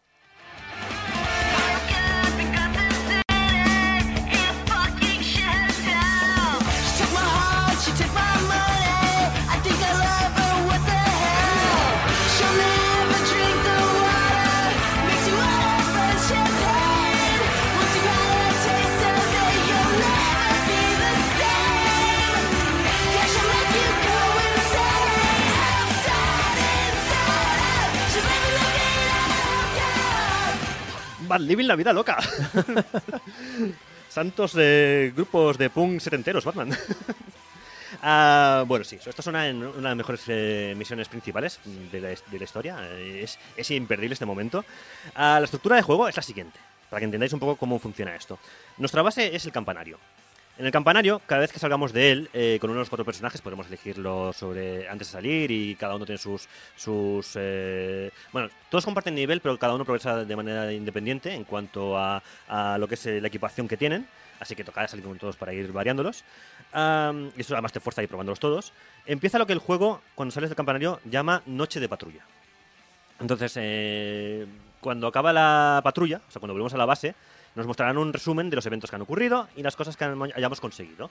Como un juego de móviles, como estábamos comentando ahora. eh, Un free to un play, free to un, play un incluso. The Division, un- cosas así. ¿no? Es que el juego que parece que el que más se mira para el mundo abierto es el de Division. En cuanto a, a que tienes que conseguir cada vez Un mejores armas. con más- Destiny, más- el Destiny 2, eh, Sí. eh, a mí como jugador clásico no le doy importancia, pero conozco mucha gente que está súper enganchado y funciona muy bien. Pues sí, es, un Destiny eh, descafeinado, porque además el problema es que se queda a medio camino de todo, pero digamos que tiene ideas de Destiny, de The Division, tiene ideas de muchas cosas y no llega a concretarse en nada en ningún momento. Ah, un consejo que os doy es que desbloqueéis cuanto antes la opción de viaje rápido, ya que si no os vais a cansar enseguida desplazados por la ciudad, eso os lo digo ya, si vais a jugarlo. Está muy feo comparar, pero el control que tenía Batman en eh, la saga Arkham le da 100.000 patadas a, los, a cualquiera de los cuatro personajes, incluso aunque luego puedes mejorarlo, el control y hay una habilidad especial todavía mejor. eh, es- mucho más tosco, mucho más, menos ágil y, bueno, y no me vayáis a hablar de la Batmoto, que la Batmoto es el vehículo que más se batbuguea del lugar. Horrible. Eh, la puedes invocar siempre que quieras porque te sigue invisible allí donde vayas, es curioso, pero se controla mal y la sensación de velocidad no existe. Así que nada, nos pasaremos horas y horas pateando la ciudad y pateando culos, eh, con un combate muy repetitivo, con misiones muy repetitivas y con muy pocas alternativas. Y simplemente iremos subiendo de nivel, porque todo funciona eh, a base de niveles, y ahora sí que le estoy mirando a ti de Division, porque los enemigos son esponjas de daño. Es decir, si no tienes el nivel para ir a esa zona o a esa misión, los enemigos te vas, a tardar un montón en matarlos, porque son esponjas de daño, como os digo. Eh, les puedes aplicar todos los combos que quieras, pero la barra de vida le va a bajar un montón y a ti te van a pegar una hostia y te van a mandar al Bad Campanario rápidamente también. Así que, bueno, el... Claro, es que te, te esperas un juego de acción y te encuentras con este juego de mundo abierto sui generis. Con muchos iconitos que hacer y muchas misiones eh, secundarias que al final acaban siendo las mismas, muy repetitivas, eh, ya te digo. El mayor, el mayor problema que tiene este juego además es su, su falta de cohesión. Es muy inconsistente, lo que hace que el juego encima sea irregular.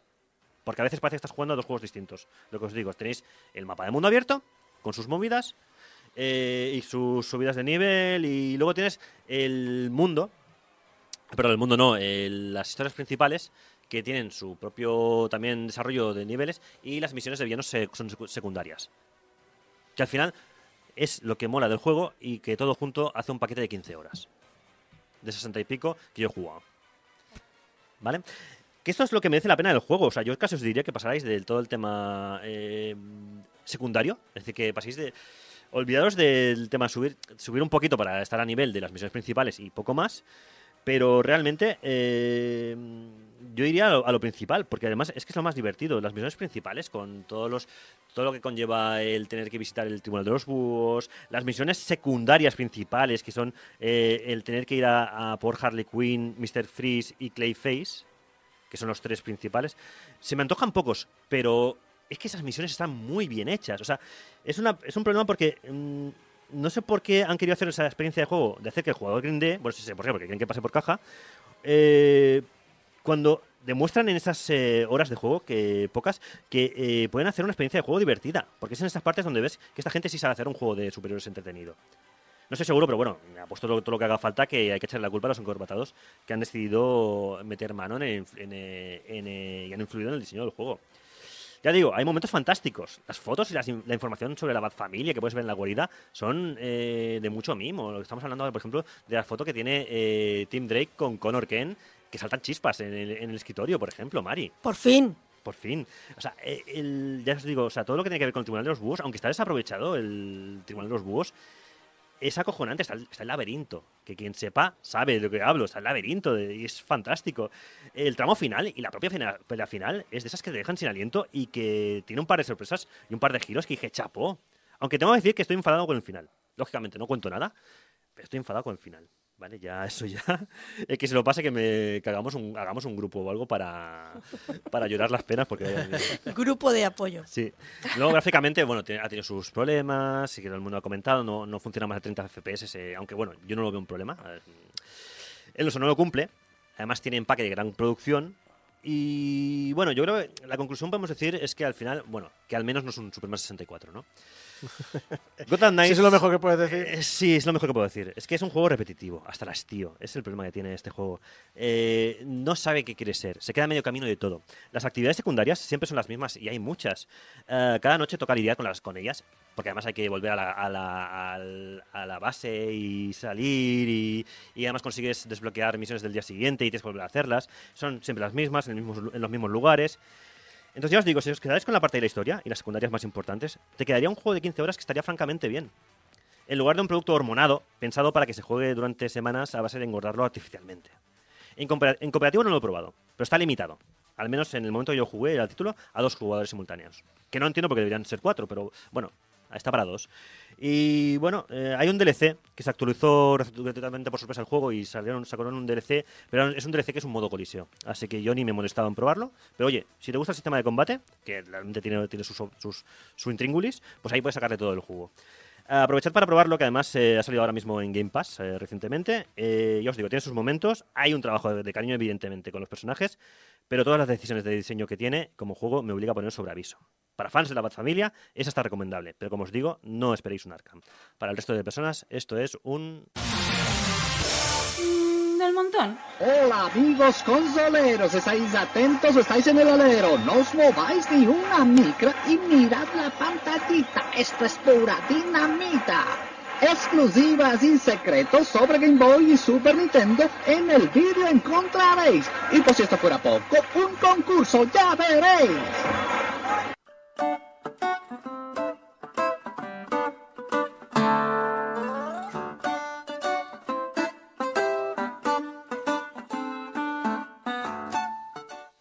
John es médico y es posible, claro, que no se lo diría a nadie, pero esto lo escribo solo para mí y con gran alivio por mi parte. Es posible, digo, que ese sea el motivo de que no me cure más deprisa.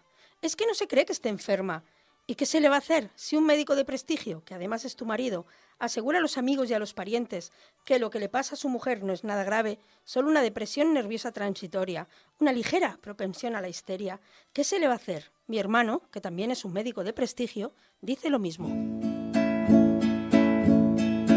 El color amarillo me gusta porque es el color del sol y un patito chiquito y bonito y un globito y también una flor. Pues ya empezamos con la hora de las letras en esta en este mes, en esta sección le toca a Mari y como canta la canción va de una obra con un nombre muy peculiar. ¿No es así, Mari? Sí, vamos a hablar del papel de pared amarillo de Charlotte Perki Perkins Gilman. Un nombre muy raro para una obra, pero Bueno. entiendo de que tiene que tener una relación muy potente Sí, sí, de sí. narrativa. Es casi el personaje principal de la historia. A ver, esto, esto no será como lo de es tan divertido como ver secarse la pintura de la pared. Bueno, Es el personaje más interesante de la historia, un papel amarillo que está ahí. ya veremos, ya veremos. El papel de pared amarillo se trata de un cuento corto, apenas tiene 6.000 palabras, que atrapa desde el principio además, y se lee en una tarde, es que te lo lees muy rápido. Es resumido, muy, muy resumido, la historia de una mujer que tras sufrir una crisis nerviosa es diagnosticada con histeria y se le prescribe reposo absoluto en una antigua habitación infantil de una casa solariega donde hay un horrible papel de pared amarillo y nada mejor que hacer que mirar su diseño hora tras hora tras hora como dice la obra, qué amarillo más raro el del papel. Me recuerda todo lo amarillo que he visto en mi vida. No cosas bonitas, como los ranúnculos, sino cosas amarillas podridas y maléficas. Todavía hay otra cosa en el papel, el olor. Lo noté en cuanto entramos a la habitación, pero con tanto aire y tanto sol no molestaba. Ahora llevamos una semana de niebla y lluvia y da igual que estén cerradas o abiertas las ventanas, porque el olor no se marcha, se infiltra por toda la casa. Es perturbador. Sí, es una historia de terror. Sí y no, o sí y sí. A mí me parece que sí, ¿eh? tal como lo estás planteando así ya. Sí, pero es que para ver los horrores que describen todo su esplendor, nos tendríamos que poner un poco las gafas violetas. Ah, las, las he traído, toma. Sí, perfecto, porque este no es un cuento que es fe- solo femenino y feminista, sino que es abierta y descaradamente anti- antipatriarcal. Pero para eso hay que ir por partes, porque para entender el cuento bien eh, y no quedarnos solo en la superficie de, una historia mal rollera, deberemos entender primero a la autora. Así que voy a ir para allá, ¿vale? Charlotte Perkins Gilman es una de esas autoras feministas del siglo XIX, finales XIX, principios del XX, que a sí misma ya se definía como tal. Y esto lo digo porque hay muchas autoras que con el tiempo nos hemos dado cuenta de que lo eran, pero ellas mismas jamás se habrían considerado como tales o no habrían usado esa palabra para definirse ni- o no a tal nivel. Pero Charlotte lo era, y además abiertamente. Ella creía que la igualdad en educación y trato daría a las mujeres emancipación. Y en lo que no creía, de ningún modo, era en el instinto maternal innato, que ella misma nunca llegó a sentir realmente. No lo, no lo llegó a sentir como la sociedad le decía que debía sentirlo, ¿no? ¿Tuvo, ¿Tuvo descendencia? Sí, sí. tuvo- Es decir, eh, eh, cuando dices eso no quiere decir no quiero ser madre, sino es decir, voy a ser madre, pero no porque tú me lo digas o como tú me lo digas, sino porque yo quiero y de mi manera. De hecho, ella fue madre por, porque la sociedad, o sea, luego a sus hijos los quiso. Pero ella fue madre porque la sociedad decía que tenía que ser madre, Ah, tenía vale. que casarse, tenía que, si se casaba tendría que tener hijos. Y eso es a lo que se refería ella, en plan, sí, claro, yo a mis hijos los quiero, pero a mí nadie me ha preguntado. Y yo no tengo ese instinto de, uy, sí, ahora quiero tener hijos. Débora, Es, más, hace unos años se publicó un libro que era una investigación que es, creo que es Madres Arrepentidas o algo así, del fenómeno este, ¿no? De mujeres que por presión de la sociedad habían tenido hijes y se daban cuenta una vez, los habían tenido y habían pasado por el parto y demás, que todo lo que le habían contado la maternidad no, y que no se sentían y que querían mucho a sus hijos, pero que no se sentían realmente en la posición cómoda de ser ma- o sea, siendo madres de manera cómoda y de manera feliz y como le estaban vendiendo. Y aquí hay muchas cosas, porque por un lado hay lo que nos enseña la sociedad y que llega a la realidad y que no tiene nada que ver, y por el otro lado hay la opción muy genial y fantástica de que nos, de que no seamos madres. Eso me recuerda que me- me lo veo un poco enfocado en el momento este de que mucho, que cada vez se habla más de ningún adulto se siente como un adulto, no sabe qué coño está haciendo. Y es un- hago, hago esto ¿por qué? Porque, porque tengo que hacerlo y es en plan decir, vale, pero ¿por qué tienes que hacerlo? Y en el momento que te planteas el por qué dices, pues no lo sé. pues imagínate hace, Claro, obviamente con la responsabilidad de traer una vida al mundo. imagínate hace 150 años. Es- Con con estas 150 años, con la salud que había, con la mortalidad infantil que había, eh, es decir, sí. Pero aparte de todo este tema de biológico, ¿no? De, de que ay, las mujeres tenéis ese instinto maternal y los niños los queréis enseguida y tal, eh, ella además creía que, que la manera de que realmente la mujer fuera igual que el hombre, hemos hablado antes de la educación y el trato, era que el trabajo de la casa debía dejar de considerarse cosa de mujeres, en primer lugar, y no remunerado en segundo. Si cuidar los niños y cuidar la casa fuera un trabajo de profesionales con vocación, entonces las mujeres ca- casadas recuperarían la libertad para participar en la esfera pública de la sociedad y no participar solo en la privada del hogar. Está bien ver estas cosas que ahora mismo se hablan de como si fueran modernas, pero me estás hablando de hace siglo y medio. Sí, sí. Era, ella era muy avanzada, pero no era la única que tenía todas estas ideas en su época. Lo que pasa que, bueno, que se han ido, todas estas voces han sido muy silenciadas durante muchísimos años para hacernos creer que todas estas ideas son muy nuevas y muy woke, Sí. cuando llevan años por ahí. Pero bueno, todo esto son ideas que ella iría fraguando a lo largo de su vida, como os he dicho, porque ella llegó a casarse, llegó a tener hijos y tuvo una vida en realidad muy poco ven- convencional en su época. Como he dicho, poca vocación de esposa y ama de casa, ninguna expectativa maternal. El primer matrimonio no solo fracasó, sino que junto a lo que posiblemente era una depresión posparto que entonces no- ni se conocía, la llevó a sufrir una serie de crisis nerviosas tras el nacimiento de su hija, que era la segunda, y su experiencia a manos del doctor Mitchell, que era un doctor muy prestigioso, eh, fue lo que la llevó a escribir el relato que contaremos en un momento. Una especie de venganza y de advertencia. Se dice que hay algún médico que después de leer el relato cambió el modo de tratar las enfermedades nerviosas femeninas, aunque no el afamado doctor Mitchell, que él siguió a la suya en su clínica, porque él era muy prestigioso. Además, Charlotte fue pionera en muchísimas cosas. Fue una de las primeras en usar el término androcentrismo para referirse a la tendencia de la sociedad a hablar solo de hombres haciendo cosas. Decía, cada artesanía, profesión, ciencia, arte, la educación, todo eso es humano. Que un único sexo haya monopolizado todas las actividades humanas, llamándolas obra del hombre, y las haya regido como tales, es lo que queremos designar con la expresión cultura androcéntrica. Estamos hablando de principios del siglo XX. Escribió la primera novela de ciencia ficción feminista, que se llama El mundo de ellas. Realizó tratados sobre mujer y economía. O sea, es que era, era una pasada esta está- señora. me- es que me estás describiendo toda la historia, bueno, reciente, entre comillas, de los últimos dos siglos, tanto de ciencia como de tecnología. Sí, sí. Es que es eso, el, todas lo que hablamos de las voces silenciadas. Esto, una vez conseguida su libertad, una vez rompió los moldes de género establecidos en su época, demostró que era cierto, que la esfera pública no era solo una cosa de señores. Lo que ocurre es que en aquella época se trataba como, estas son mujeres excepcionales que, como decía Bram Stoker, que tienen cerebro de hombre en cuerpo de mujer. Dices, a ver, Bram, a ver, Bram. De escritoras, por ejemplo, tenéis una obra que es Cómo acabar con la escritura de las Mm, mujeres.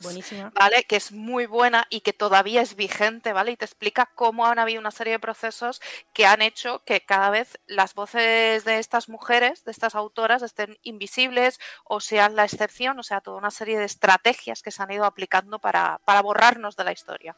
Sí, sí. Ya antes de pasar al relato, para ahondar en esto ya dejar el tema, pero os voy a leer un par de frases más de Charlotte para que veáis que no solo se adelantó un poco a su época, sino que además sigue tristemente bastante vigente.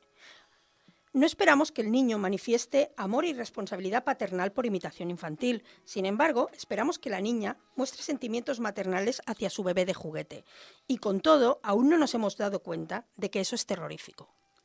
O no existe una mente femenina y otra masculina. El cerebro no es un órgano sexual. Sería como hablar de un hígado femenino y de otro masculino. Y ahora, así después de la falca antipatriarcal, vayamos a la historia que nos concierne, que es el papel de pared amarillo. Como os decía, la historia, nuestra protagonista es una mujer anónima, no nos dicen su nombre en ningún momento, es encerrada por su bien, pero en su contra, eh, en contra de su voluntad, vaya, en una habitación más bien fea y triste para que pueda hacer reposo. Reposo absoluto.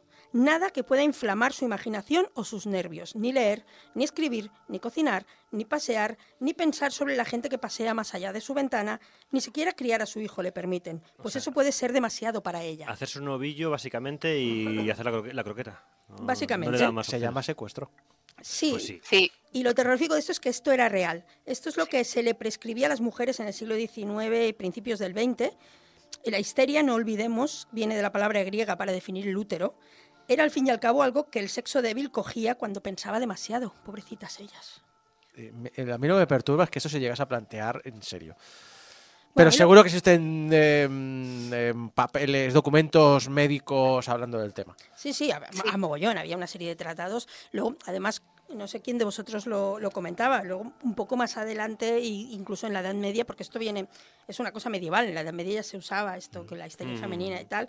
Y uno de los tratamientos que había, aparte de este del reposo que le diagnosticaron a Charlotte, era la estimulación del clítoris La peli histeria. para que tuvieran orgasmos. Y entonces allá habías tenido un orgasmo, ya estaba la histeria curada. Que era la peli Era, con ¿no? Kaira Knightley, ¿puede Sí, ser? puede Es ser. que, es que lo- las, típicas curiosidades que aprendes por internet y nunca sabes si es mentira, es verdad o está a medias. No, no, Es que decía que la, cierto, ¿eh? inven- la invención del vibrador venía de intentar curar la histeria. Sí, sí, sí. Y que luego ya se pasó a algo más recreativo. Pero Ve, tienes que ver la peli, bueno, si quieres tienes que ver la peli esta que te digo histeria, que habla un poquito Sí, del sí. tema. Sí, o el balneario de Battle Creek también habla de ello. También, es verdad.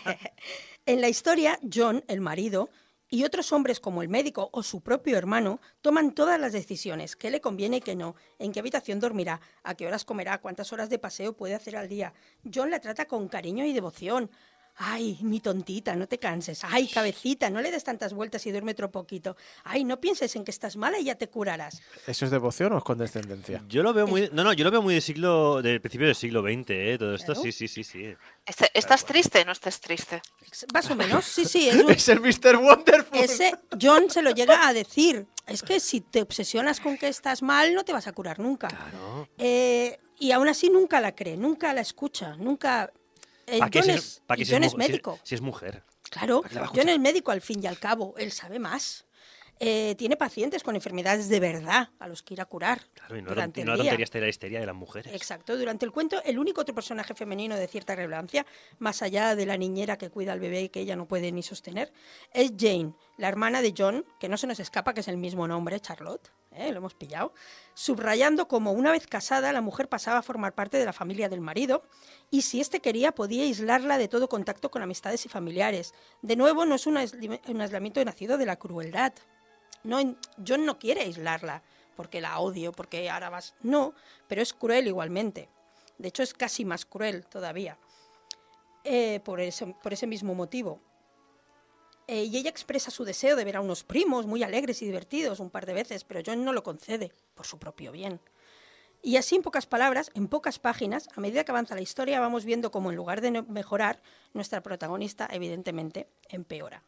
La escritora usa muy bien los tropos de la literatura de terror gótica, tan de moda unos años atrás, de cuando ella vivió, para describir otro horror aún más real y menos hablado, que es el del aislamiento social y la alienación de las mujeres, sobre doctores que no escuchan a sus pacientes femeninas, sobre cómo la enfermedad mental no se trata barriendo bajo la alfombra. La protagonista cada vez está más y más obsesionada con ese papel, con sus formas, su diseño, por encontrar el secreto tras los repetitivos patrones de rayas y de flores. ¿Y esos son cabezas de mujeres retorcidas y colgantes?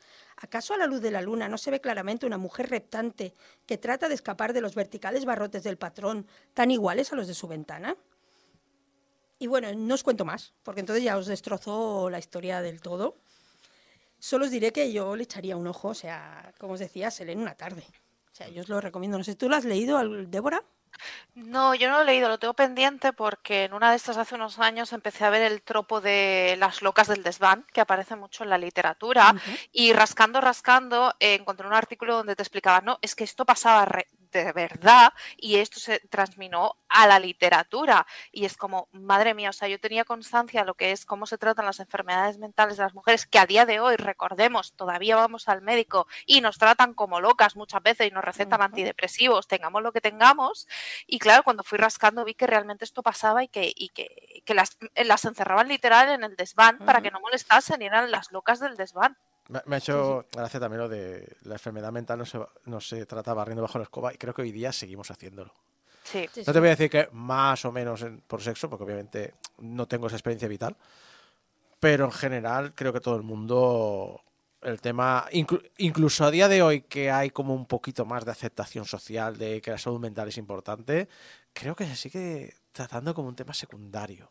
Y, ma- y más cuando estás entre, entre rollo, pues entre compañeros de trabajo o, o amistades que no son amigos, sino ami- simples amistades, no parece que... Bueno, con las generaciones más mayores, ¿no? Seguro que todos hemos escuchado alguna vez a algún familiar muy bien intencionado decirnos esas cosas de, ay, pero hombre, ¿tú, con- tú qué motivos tienes para estar triste? A ver, que también todo esto nace del tema de que nos, hay generaciones a las que nos llaman generación de cristal cuando estamos diciendo, oye, por favor, id a terapia si estáis mal, ¿vale? Entonces, Sí. claro, son estas cosas que todavía aún estamos ahí a pico y pala rompiendo porque no, o sea, el concepto que se tenía era que si llorabas o tenías una depresión es que eras una persona débil.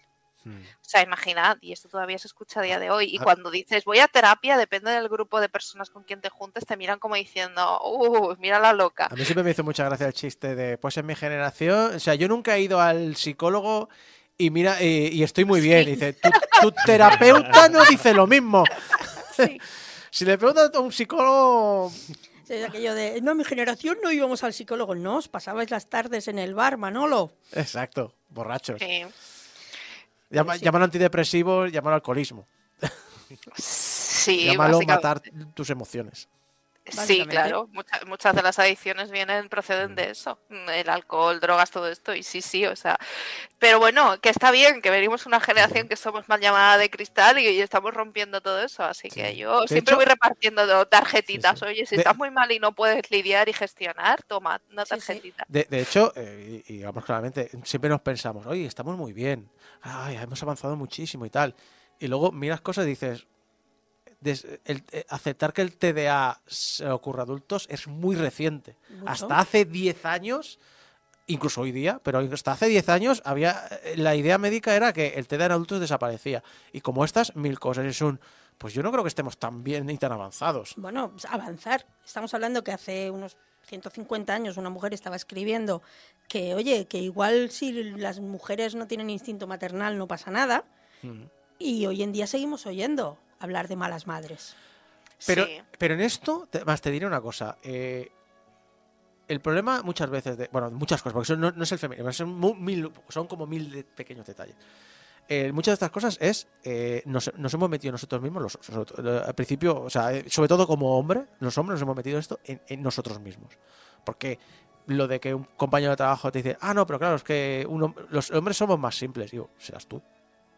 Claro. Simple serás tú.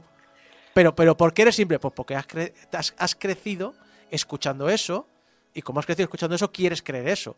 Pero es un, vale, pero te has preguntado alguna vez el por qué. Sí, sí. Masculinidad tóxica. ¿Sí?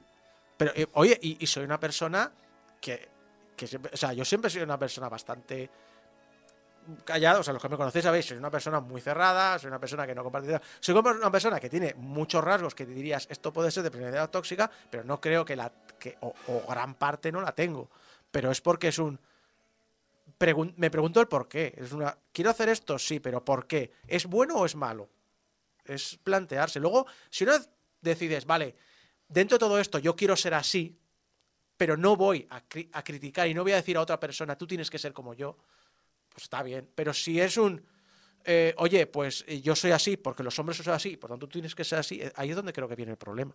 Bueno, en un montón de cosas, pero sí, es- a ver, la sociedad es la que es, hemos sido criados en ella todos y todas y todes, y de construirse es parte del viaje, los que queramos de construirnos. Luego hay gente Claro. que le hablas de deconstruirse y te Y ponen una sí. pared y Sí. te Pero, pero- escuchan. pero al final es que creo que se resume lo que a mí me enseñaron de niño en los 80, que es tu libertad personal acaba donde empieza la de los demás. En el momento en el que dices, yo las decisiones que tomo son las que me afectan a mí porque yo quiero y lo que hagan los demás no lo haz lo que quieras, no te voy a decir lo que tú tienes que hacer.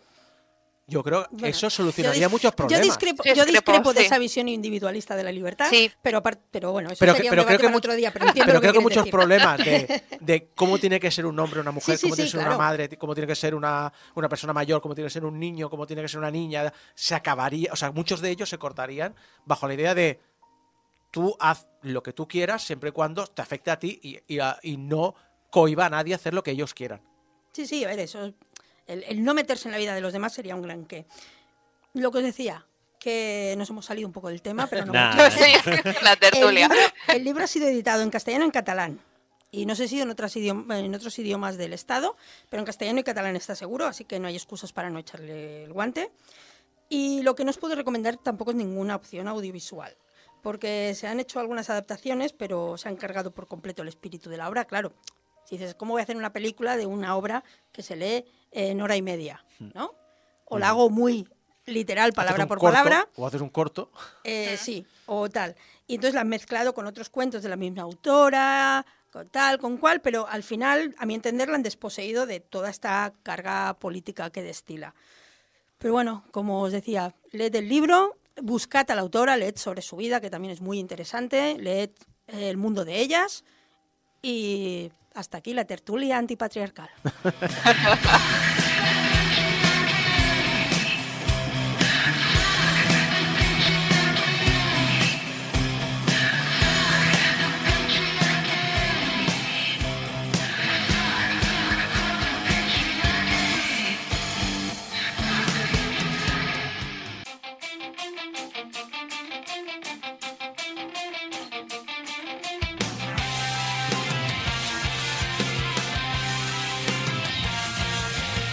Y hasta aquí el programa de esta semana, el 784. Muchas gracias a Jeco, Maripuello, Débora López, servidor de ustedes Isaac Viana, que os ha acompañado estas dos horas.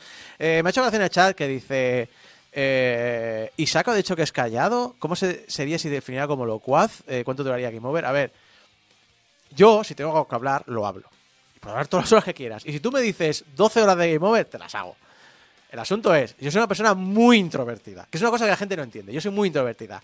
A mí, irme a casa y quedarme a solas durante horas, soy súper feliz. Yo soy la persona que necesita estar varias horas al día solo.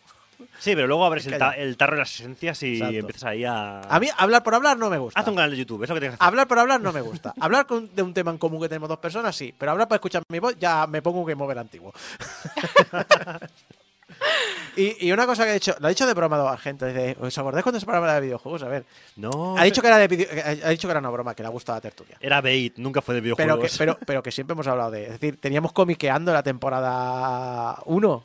es decir, Bueno, siempre hemos tenido sección off topic, y siempre lo hemos dicho. de libros ya hace ya años que tenemos Sí, sí, por lo menos sí. tres, ¿no? No, no, es porque somos friki, nos gustan más cosas. eh, los Claro. videojuegos. Y secciones de cacharritos Y- y, y de todo, ojo, o sea, f- mm, 20 minutos de libro para una hora y media de juegos que hemos tenido, pues tampoco vamos a criticarlo. ¿eh? No, no, y que, y que está de puta madre, coño, ya está, di lo que sí. Sí, sí, sí. El de las 9 horas, me encanta el programa. El fucker, sí, sí, el fucker. Habría, habría que hacer otro, ¿eh? Ahora que tenemos tiempo.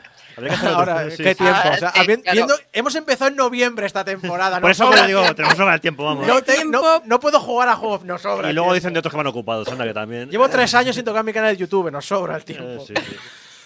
Muchas gracias a todos los que nos, eh, nos ayudáis económicamente a pagar el hosting en portalgameover.com barra donaciones. Eh, allí vais y seleccionáis la cantidad y podéis ayudarnos. Eso se queda en el hosting nuestro, en portalgameover.com barra donaciones. Eso se va a Drinjo, se queda allí y cada año, cuando os pasan la factura tanto del hosting como del dominio, pues nos lo descuentan.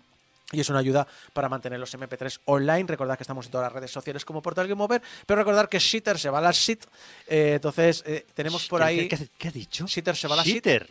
Shitter. Shitter. Es X, pero es Twitter. Así Siempre que sea, Shitter. no, siempre sea no. Twitter. Y, si, y, Exacto. y el que no diga Twitter, que se vaya No, ya. no. La gente del chat No, que no, diga yo- X, que se vaya ya. Claro, pero yo no digo, yo no digo, No, yo tú no dices digo Shitter, X, que es peor. Shitter, porque, porque es un cagadero. Ah, bueno, Twitter sí. es un cagadero. Vale, que es con SH, no con Claro. X. Vale, entonces sí. Eh, lo dicho, eh, si miráis nuestro Twitter veréis que hay unos enlaces a Blue Sky y Mastodon. No están activos, pero ir dándole al, a, follow por si hay que Eh, irse un día. No están activos de momento. Y si Shitter se va a la shit, Sí. como tú dices, de repente van a estar activos. O sea que Por eso. seguidlos. Buscarlos en, en twitter.com barra portal game over, tenéis ahí los enlaces en alguno de los tweets y le dais al, al follow en, la- en lo que tengáis y ya está. ¿Has dicho ya Spotify? Eh, no, no he dicho nada de Spotify. Ah, no no, dicho no voy a decir nada de ¿No Spotify. dices nada de Spotify? No. ¿Por qué no? Recordad que nos podéis escuchar en la radio en directo, pero también descarga directa, iTunes, programas de podcast, iVoox, YouTube, Spotify. Y ¿Ves? que nos podéis enviar vuestros mensajitos de amor a público portalgameover.com y vuestros mensajitos de odio a estoy histérico arroba portalgameover.com. Pues hay, hay métodos, hay métodos científicos que. Bueno, que no sé, no sé si- Avaladísimos. Avala- no sé si son que- muy científicos.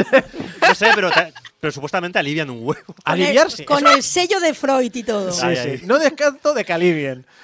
Pero científico no lo llamaría así. Bueno, están documentados científicamente. Muchas gracias a todos por escucharnos, muchas gracias a todos los que nos habéis seguido en el chat en directo en YouTube y recordar que nos vemos la semana que viene con el programa 785 de Game Over en esta temporada 24, 25 años de Game Over. Hasta la semana que viene. Adiós.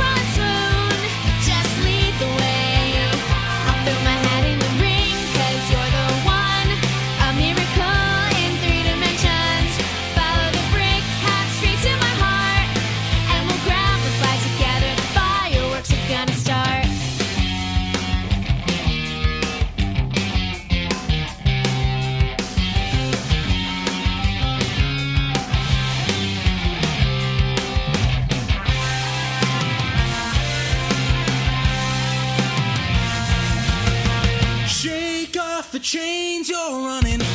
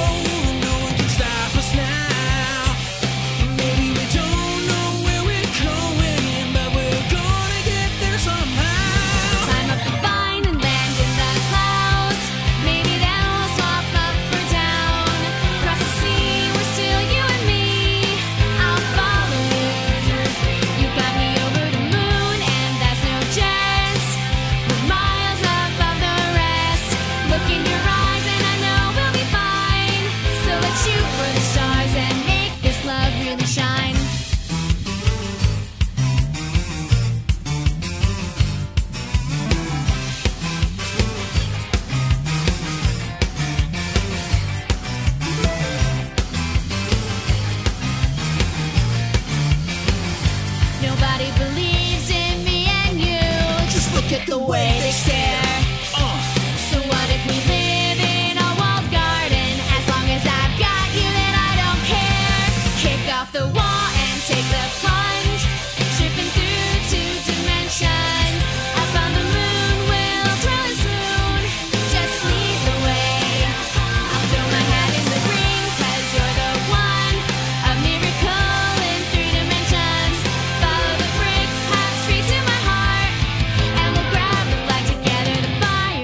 gonna start.